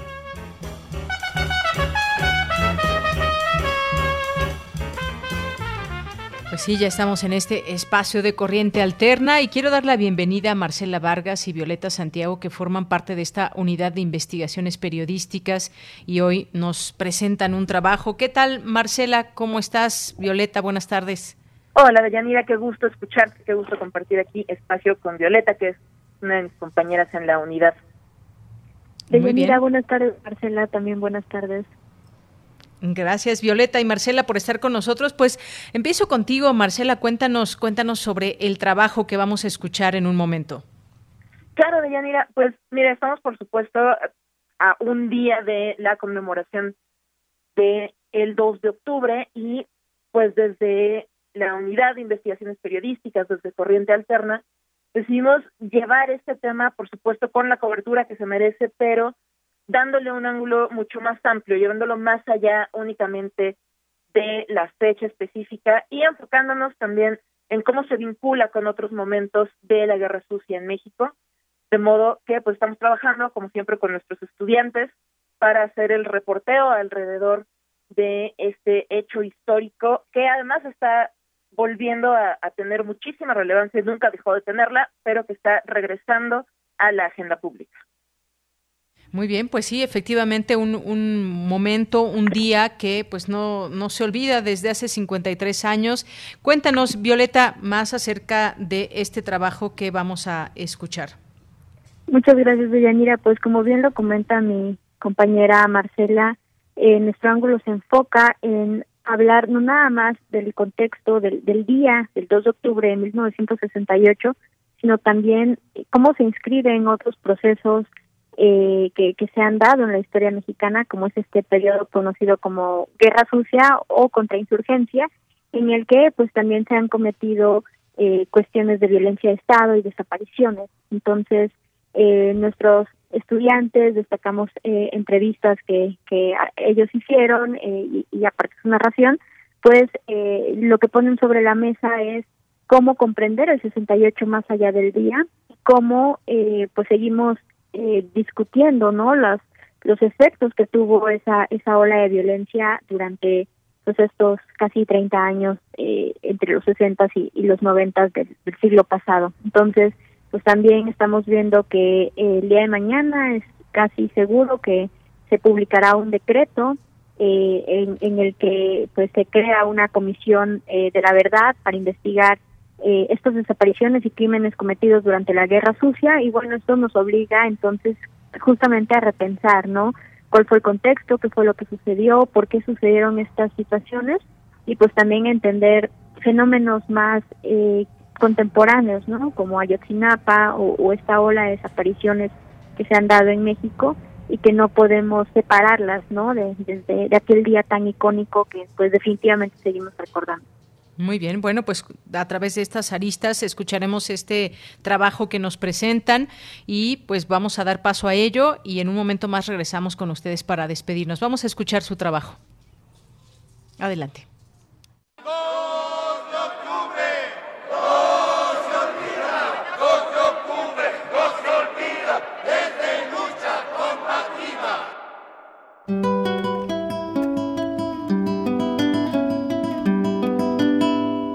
De octubre no se olvida. Es la consigna más representativa para referirse al movimiento estudiantil de 1968 y a la masacre que se perpetró en la Plaza de las Tres Culturas en Tlatelolco. Pero el movimiento del 68 debe entenderse más allá del 2 de octubre.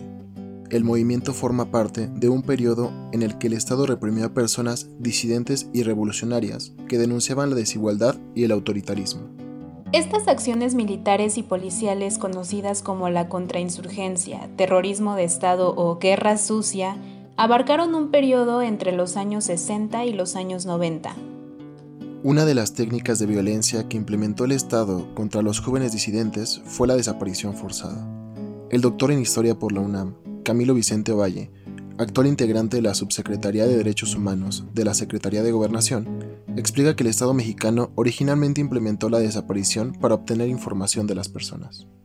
Para tener a una persona en calidad de desaparecida, poder torturarla sin que estuviera a los ojos del escrutinio público, ni de ningún juez, ni de ningún abogado o abogada, y pues liberarla. Pero no todos recuperaron su libertad.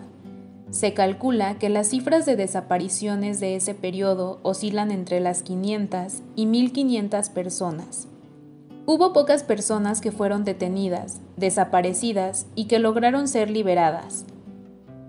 Mario Álvaro Cartagena, conocido como el Guaymas, es uno de ellos. Habla Romeo Cartagena, su hijo, también integrante del Comité del 68. Hay que decirlo también, o sea, el exterminio alcanzó a los 80s y alcanzó a los 90s, ¿no? Y posteriormente, de alguna otra forma, había asesinatos políticos, ¿no? Mario Alberto Cartagena, el Guaymas, falleció el 13 de julio de 2021. Fue guerrillero y activista y formó parte de la Liga Comunista 23 de septiembre. A dos meses y medio de su muerte, su hijo Romeo Cartagena marchará este 2 de octubre para seguir exigiendo justicia por las desapariciones de la guerra sucia. Y la justicia es que nos digan dónde están los desaparecidos. Y la justicia es que encarcelen a los perpetradores, ¿no? Que les quiten sus riquezas, que, este, que se renombre la historia, que se reclasifiquen los delitos, ¿no? Que, tengamos más dignidad a nuestros desaparecidos, a las víctimas de, ese, de, esa guerra sucia, ¿no?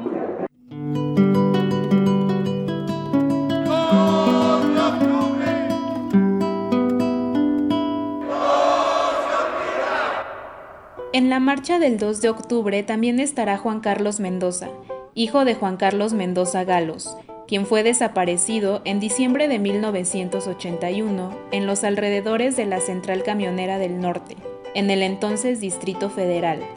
Son más de 40 años de búsqueda que inició Esperanza, la abuela de Juan Carlos. Ella se entrevistó con presidentes, secretarios de gobierno y hasta acudió al campo militar número 1, el lugar a donde eran llevados buena parte de los disidentes detenidos. La abuela de Juan Carlos falleció en 2018.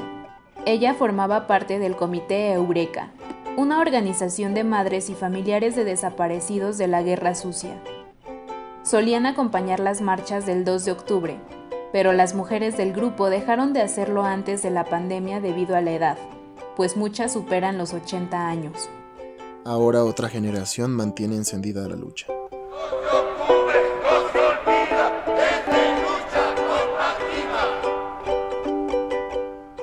Juan Carlos, quien dice participar en la conmemoración del 2 de octubre desde que él tenía 15 años, este 2021 marchará como parte del comité Eureka, porque dice que la relación entre esta ola de desapariciones perpetradas desde el Estado y el 68 es clara. No podemos esperar a que el gobierno forme a sus expertos que atiendan y nos resuelvan la demanda. Nos hemos tenido que transformar nosotros hasta como una forma también de combatir parte del flagelo de la desaparición forzada. Y según el historiador Camilo Vicente Ovalle, esto incluso es necesario porque siempre se reconoció fue la masacre del 68, pero nunca se reconoció uno el contexto de violencia en el cual ya estaba esa masacre, proceso contrainsurgente, y dos, la violencia que se siguió desplegando después del 68. Por lo tanto, la violencia de Estado quedó encapsulada esa noche del 2 de octubre. Al 68 se le pasteurizó, se le quitó su halo radical, insurgente, su halo violento incluso, y se le situó en una historia de construcción democrática del país. En la actual administración federal, el presidente Andrés Manuel López Obrador ha dicho que habrá justicia y que no se escatimará en recursos para encontrar a los desaparecidos por la violencia. Así lo ha expresado el presidente en eventos como la presentación del informe de trabajo al Sistema Nacional de Búsqueda en junio de 2019. Por doloroso que sea, por incómodo que sea, voy a estar siempre dando la cara y tratando con ustedes este lamentable asunto. Por convicción, este lamentable asunto es el que estamos atendiendo con prioridad en el gobierno. Deben ustedes saber que hay 72 asuntos prioritarios en el gobierno. Y el número uno es el problema de la inseguridad y el de la violencia y sobre todo el de los desaparecidos. Pero personas como Juan Carlos lo ponen en duda. Él admite que actualmente hay oportunidad de dialogar en mesas, de ser atendidos, pero recuerda que hubo una demora de casi un año y medio para que fueran parte de la agenda presidencial, puesto que sus sesiones de trabajo empezaron entre junio y julio de 2020. Lo tenemos que ver como un fenómeno continuo en el tiempo. Así que en el marco de la conmemoración del 2 de octubre, estos otros grupos disidentes se suman al reclamo frente a la violencia y la represión del México contemporáneo. La Plaza de Tlatelolco, pero también el jueves de Corpus, las detenciones y las desapariciones de los 70 y 80 hasta Ayotzinapa. Que el 2 de octubre no se olvide ni la violencia que le precedió. Para Corriente Alterna. Marta Montoya. Y Aldo Canedo.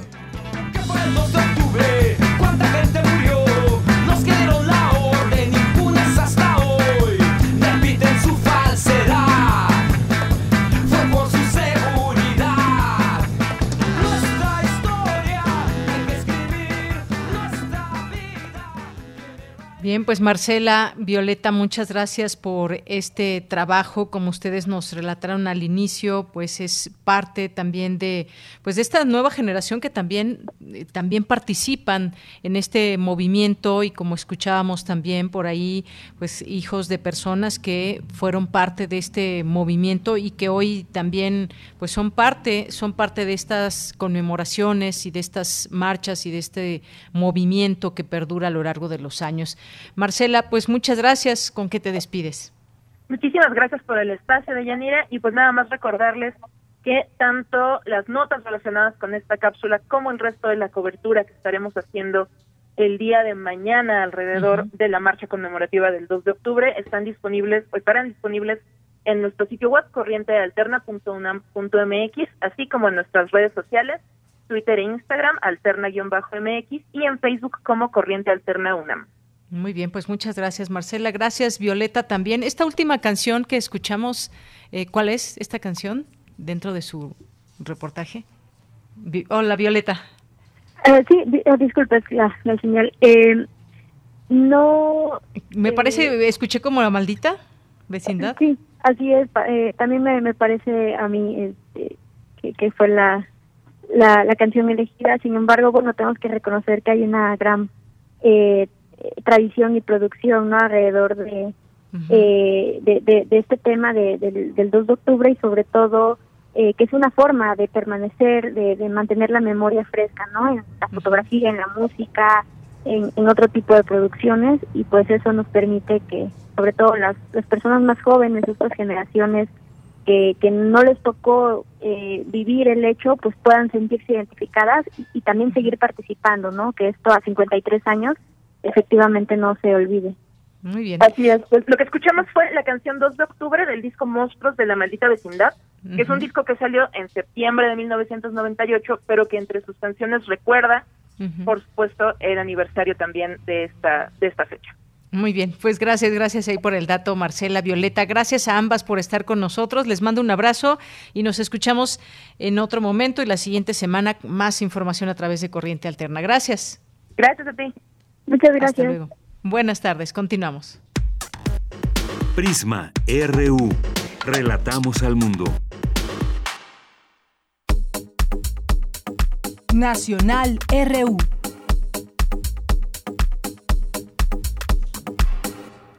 Bueno, pues rápidamente me voy a algunas notas nacionales. Ya le habíamos informa- informado sobre este tema de que nos quedamos en semáforo amarillo y pues seguiremos seguiremos esforzándonos, espero todos para poder llegar al semáforo verde y aún así seguir cuidándonos.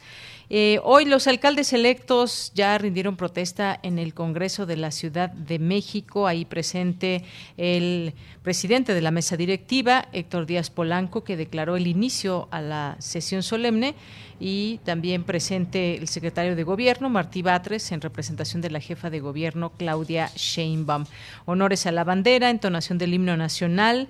Así se dio inicio a esta sesión solemne con motivo de la toma de protesta de los 16 alcaldes que eh, pues han tomado protesta para el periodo 2021-2024. Pues ya veremos cómo, eh, cómo arrancan todas sus actividades por las distintas zonas de nuestra Ciudad de México.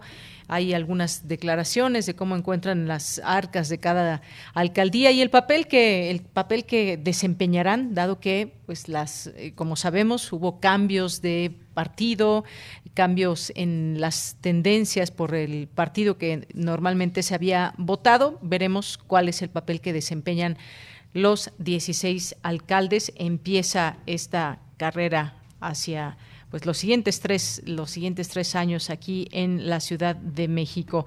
Y bueno, en otra información y ya algo mencionábamos en torno a la petición de México a Israel para extraditar a Tomás Cerón de Lucio, una carta que se envió al primer ministro israelí Naftali Bennett, donde el presidente López Obrador le pide sensibilidad, solidaridad para con México y su lucha para erradicar el abuso a los derechos humanos, a la violación a los derechos humanos y que lo ayude a lograr la extradición de Tomás Herón de Lucio por el caso de Ayotzinapa. Esta carta fue leída esta mañana por Alejandro Encinas, subsecretario de Derechos Humanos de la Secretaría de Gobernación y pues ahí se hizo también un reconocimiento a la lucha que ha emprendido el pueblo israelí para dignificar la justicia cuando hay violaciones graves a las garantías individuales. Así que esto todavía el caso de los 43 estudiantes desaparecidos no ha eh, quedado eh, claro y en este sentido pues se avanza ahora en esta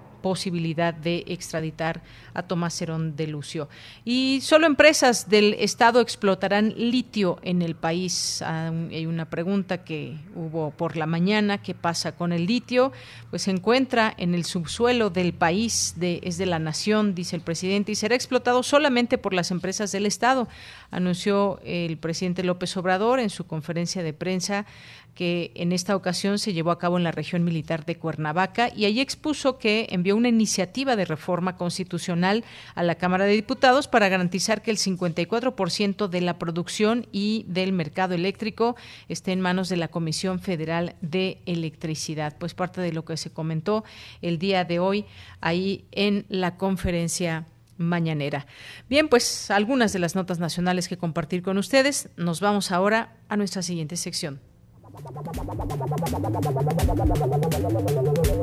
El refractario, RU.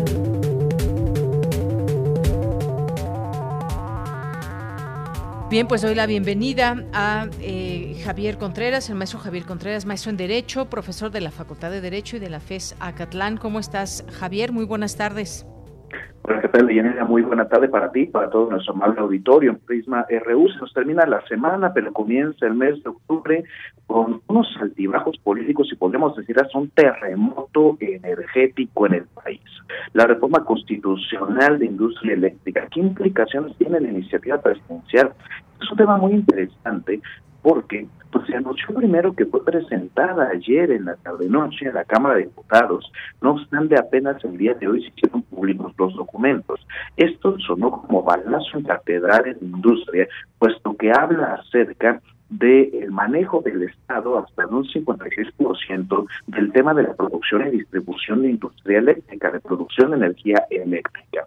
Este es un tema muy interesante, muy importante, porque si recordarán, en este mismo espacio, hace un tiempo, habíamos hablado de otra iniciativa que también fue presidencial, pero para la reforma de la ley de industria eléctrica. En este caso, se suben las apuestas y se habla ahora de un nivel constitucional, donde ese 56% de propiedad del Estado en el tema de producción y distribución, pues hablaría indirectamente, no de una expropiación bajo ninguna circunstancia, creo que hay que saber distinguir las palabras, pero sí de un predominio del Estado en esta toma de decisiones que podría afectar al tema de competencia económica, sobre todo cuando se habla en el propio texto que ya está disponible de la desaparición de dos instituciones, como lo sería la Comisión Reguladora de Energía y la Comisión Reguladora de Hidrocarburos.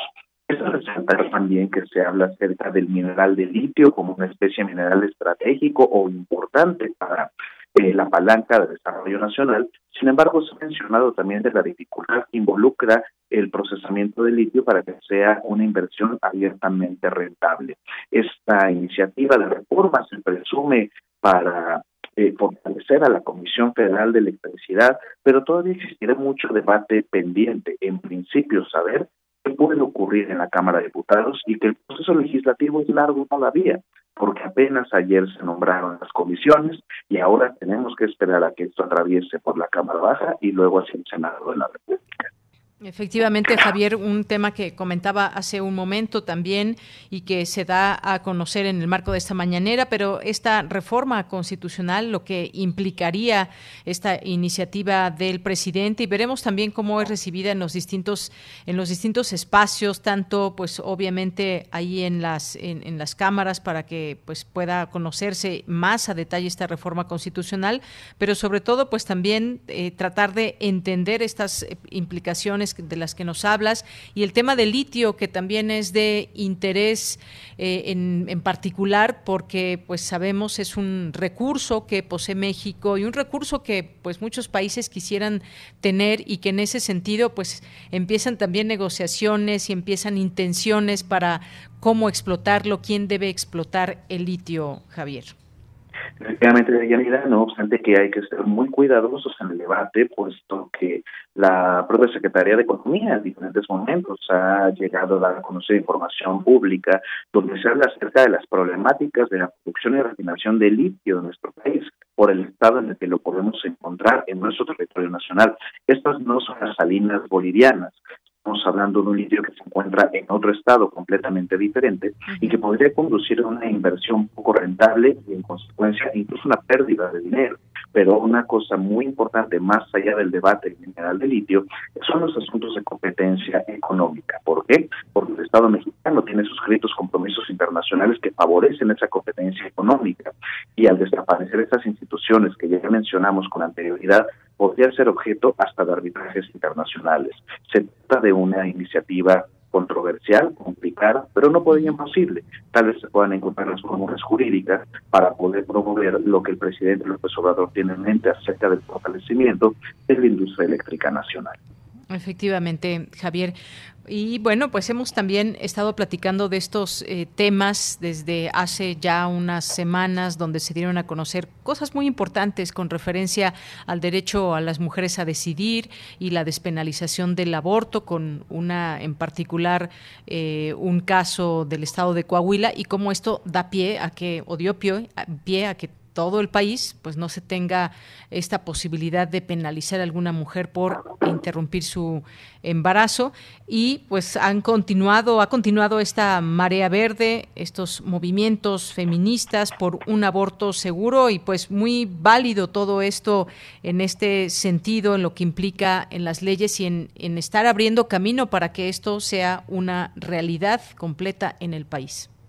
Así es, este me parece uno de los temas de mayor avance en la agenda de derechos humanos en nuestro país y vale la pena hacer un poco de repensar En este mismo espacio. Habíamos platicado acerca de las decisiones de la Suprema Corte para la despenalización del aborto, empezando por Coahuila y diferentes estados de la República, pero hubo una, un espacio, un momento que pasó muy desapercibido en diferentes medios de comunicación y que vale la pena retomar aquí, que fue la comunicación de la Secretaría de Gobernación un trabajo conjunto con las defensorías públicas, el Poder Judicial de la Federación y el Consejo de la Judicatura, justamente para estudiar los casos de mujeres que estuvieran en proceso de juicio por interrupción del embarazo, por aborto.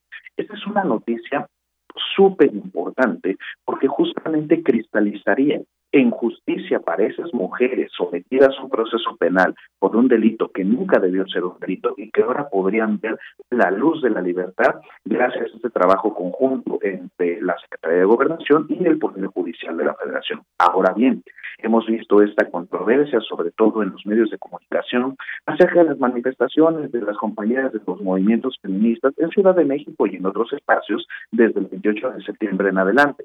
Creo que hay que ser muy claros con esto. Ya habíamos platicado en su momento de estas concepciones este, escatológicas y cómo se puede hablar acerca también de la manipulación de, del espacio público con la iconoclasia, pero creo que hay que retomar algo siempre.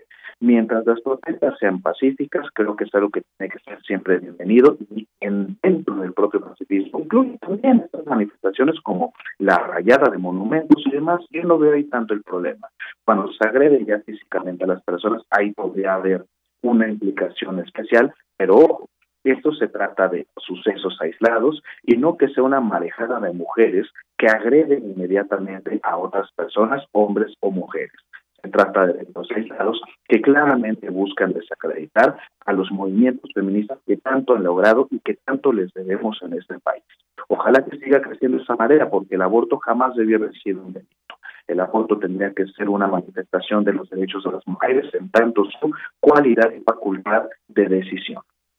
Muy bien, pues gracias, gracias Javier también por este eh, comentario.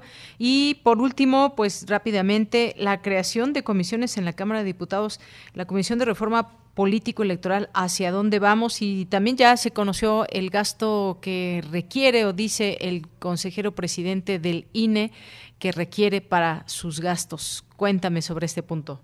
Así es, Deyanira, este es un tema igualmente controversial, pero que de momento parecerá que se quedará momentáneamente en el cajón mientras se resuelve lo de industria eléctrica, pero pensemos justamente, pues el presidente López Obrador había mencionado de mandar al Congreso, eh, que el partido político Morena mandase al Congreso una iniciativa para reformar los órganos electorales de nuestro país. Incluso en este mismo espacio hablamos de una iniciativa diseñada por el senador Ricardo Monreal Ávila, coordinador de los senadores de Morena, donde se hablaba acerca de severos cambios a la estructura del Instituto Nacional Electoral. Creo que en principio es positivo llamar a comparecer al presidente del INE, ¿para qué? Para poder brindar una transparencia plena, en este caso, frente a las y los representantes del pueblo, expresado en el Poder Legislativo en esta Cámara de Diputados. Lo que alude ya a la reforma político-electoral, creo que puede tener dos lecturas. La primera, que es un tema que se están tomando muy en serio en esta Cámara de Diputados, porque ahora habrá una comisión legislativa exclusiva para estudiar ese tema. Pero podríamos decir también que al existir una comisión permanente para hablar de ese tema, pues se tratará de un asunto que se estudiará con mucho cuidado, con mucho detenimiento y que puede que se tome en su tiempo, incluso un par de años, para poder hacer una reforma auténticamente responda a las necesidades de nuestra ciudadanía. Creo que el modelo del Instituto Nacional Electoral y de los OPLES es un modelo adecuado, como todo puede ser perfectible, pero ante todo, de cara a la ciudadanía y a la transparencia en el ejercicio de sus recursos públicos.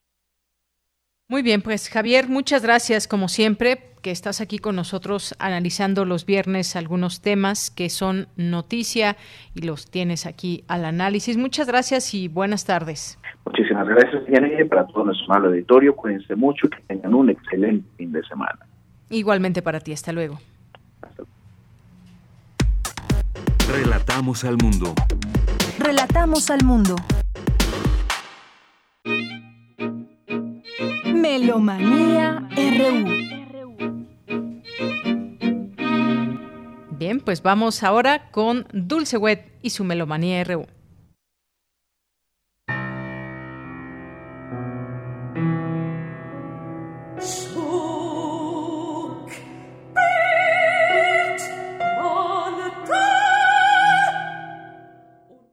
Muy buenas tardes, muy buen provecho, muy buen viaje. De Yanira Morán, Dulce Wet y Daniel Olivares les damos la más cordial bienvenida a Melomanía. Un primero de octubre de 1931 nació Silvano Busotti.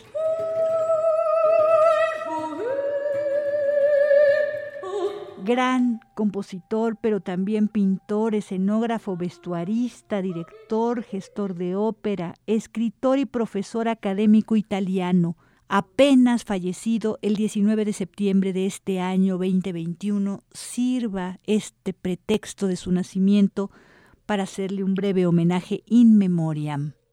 Sus composiciones emplean la notación gráfica, que a menudo creó problemas especiales para la interpretación, fue muy conocido como compositor de teatro. Su primera ópera fue La Pasión según Sade, de 1965. Fue director artístico de la Fenice de Venecia, del Festival Puccini, de la Bienal de Venecia en la sección de música, académico en la Escuela de Música de Fiesole uno de los principales compositores de la vanguardia italiana y un hombre de renacimiento con muchos talentos que combinó las artes de manera expresiva.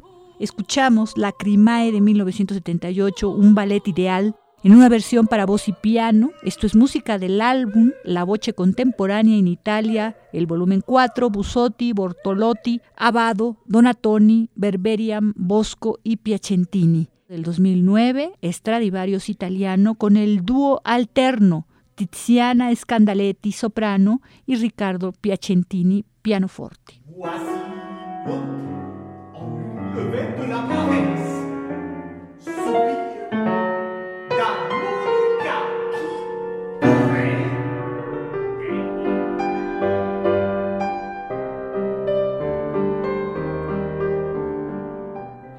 Vamos a que Juan Arturo Brennan, coordinador de este vigésimo cuarto Festival en Blanco y Negro, nos hable de los programas quinto y sexto último este fin de semana. Hola, ¿qué tal? Soy Juan Arturo Brennan.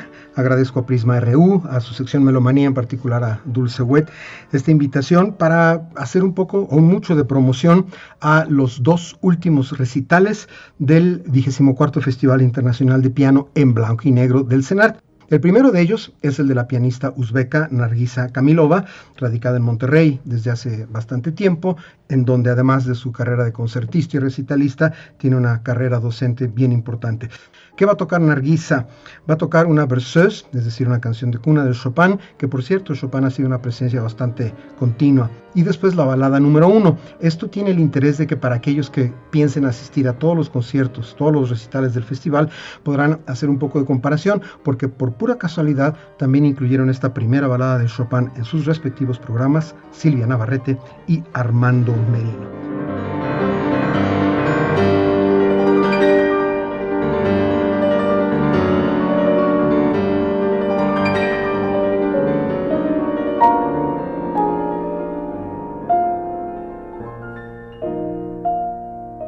Después, la espléndida suite Bergamasque de Claude Debussy.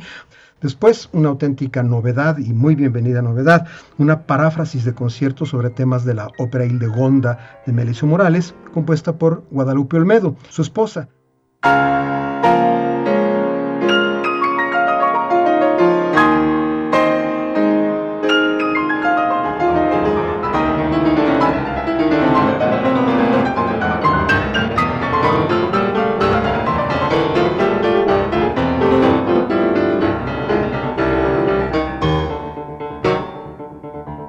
Después, una de las obras más exigentes del repertorio pianístico, la tocata Opus 11 de Sergei Prokofiev, que es un verdadero volcán virtuosístico para piano.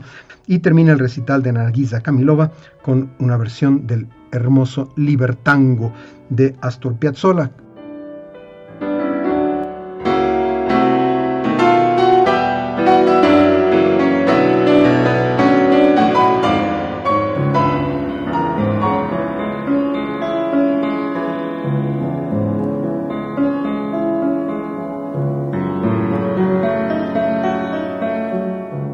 domingo 3 a las 13.30 se presenta un pianista ruso, Mikhail Voskresensky. Su programa es particularmente variado también. Se inicia con la fantasía Köchel 397.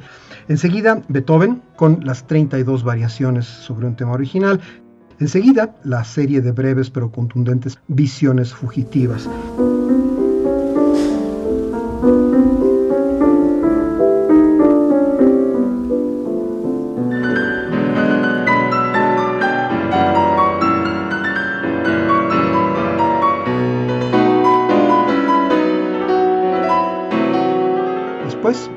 Insisto, se celebra a Astor Piazzolla y el maestro Mikhail Voskresensky ha propuesto un arreglo de Dmitri Dudin al Adiós Nonino de Astor Piazzolla.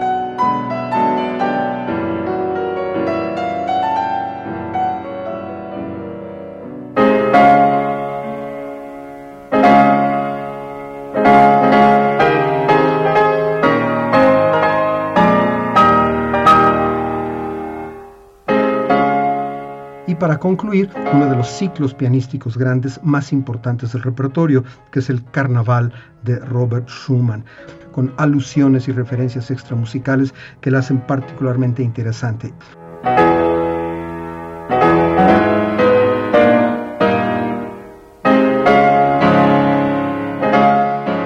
Así pues, les reitero mi invitación y la invitación de todo el equipo de quienes hemos estado realizando el 24 Festival Internacional de Piano en Blanco y Negro del CENART a que se acerquen, a que vayan. El CENART está reviviendo, en Blanco y Negro es una parte importante de este programa de reflotar las salas, de reinvitar a los públicos, de reiniciar las actividades y de momento me da mucho gusto decirlo, hemos tenido muy buena afluencia de público y además mucho éxito entre el público y los pianistas y los pianistas y el público. Les recuerdo entonces el recital de Nargiza Kamilova el sábado 2 a las 19 horas y el recital de Mikhail Voskresensky el domingo 3 a las 13.30 horas. Todo esto en el auditorio Blas Galindo del Senat. Vayan, vayan por favor, los recitales han estado muy buenos y estoy seguro que estos dos recitales finales van a estar igualmente buenos. Allá los esperamos y gracias por permitirme este espacio para hacer esta invitación.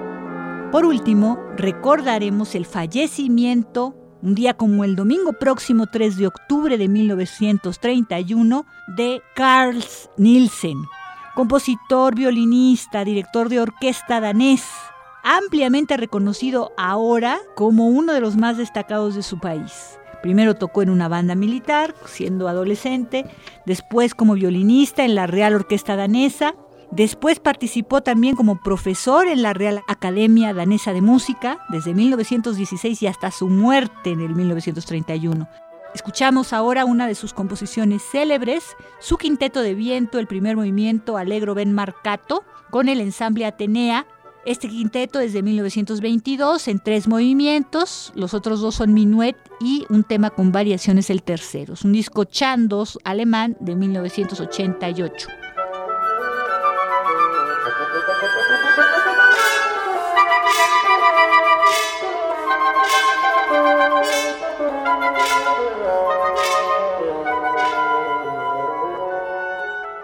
Hasta aquí Melomanía de hoy viernes primero de octubre del 2021. Muchísimas gracias por vuestra atención y sintonía.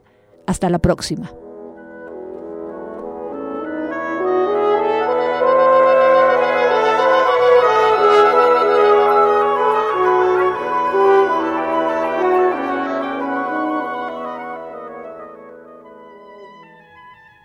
Bien, pues muchas gracias a Dulce Wet y su Melomanía RU. Por cierto que ya tenemos los ganadores, les haremos saber a través de el mensaje directo que nos han enviado a través de nuestra cuenta de Twitter de arroba Prisma RU para que pues disfruten el próximo concierto del domingo 3 de octubre a la 1.30 horas. Tienen que estar media hora antes con su identificación. Ahí va a haber una lista donde ustedes, los ganadores, estarán.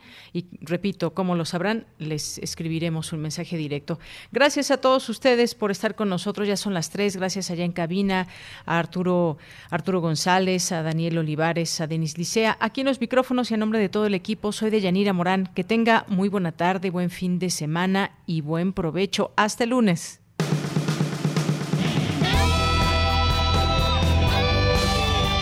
Prisma RU. Relatamos al mundo.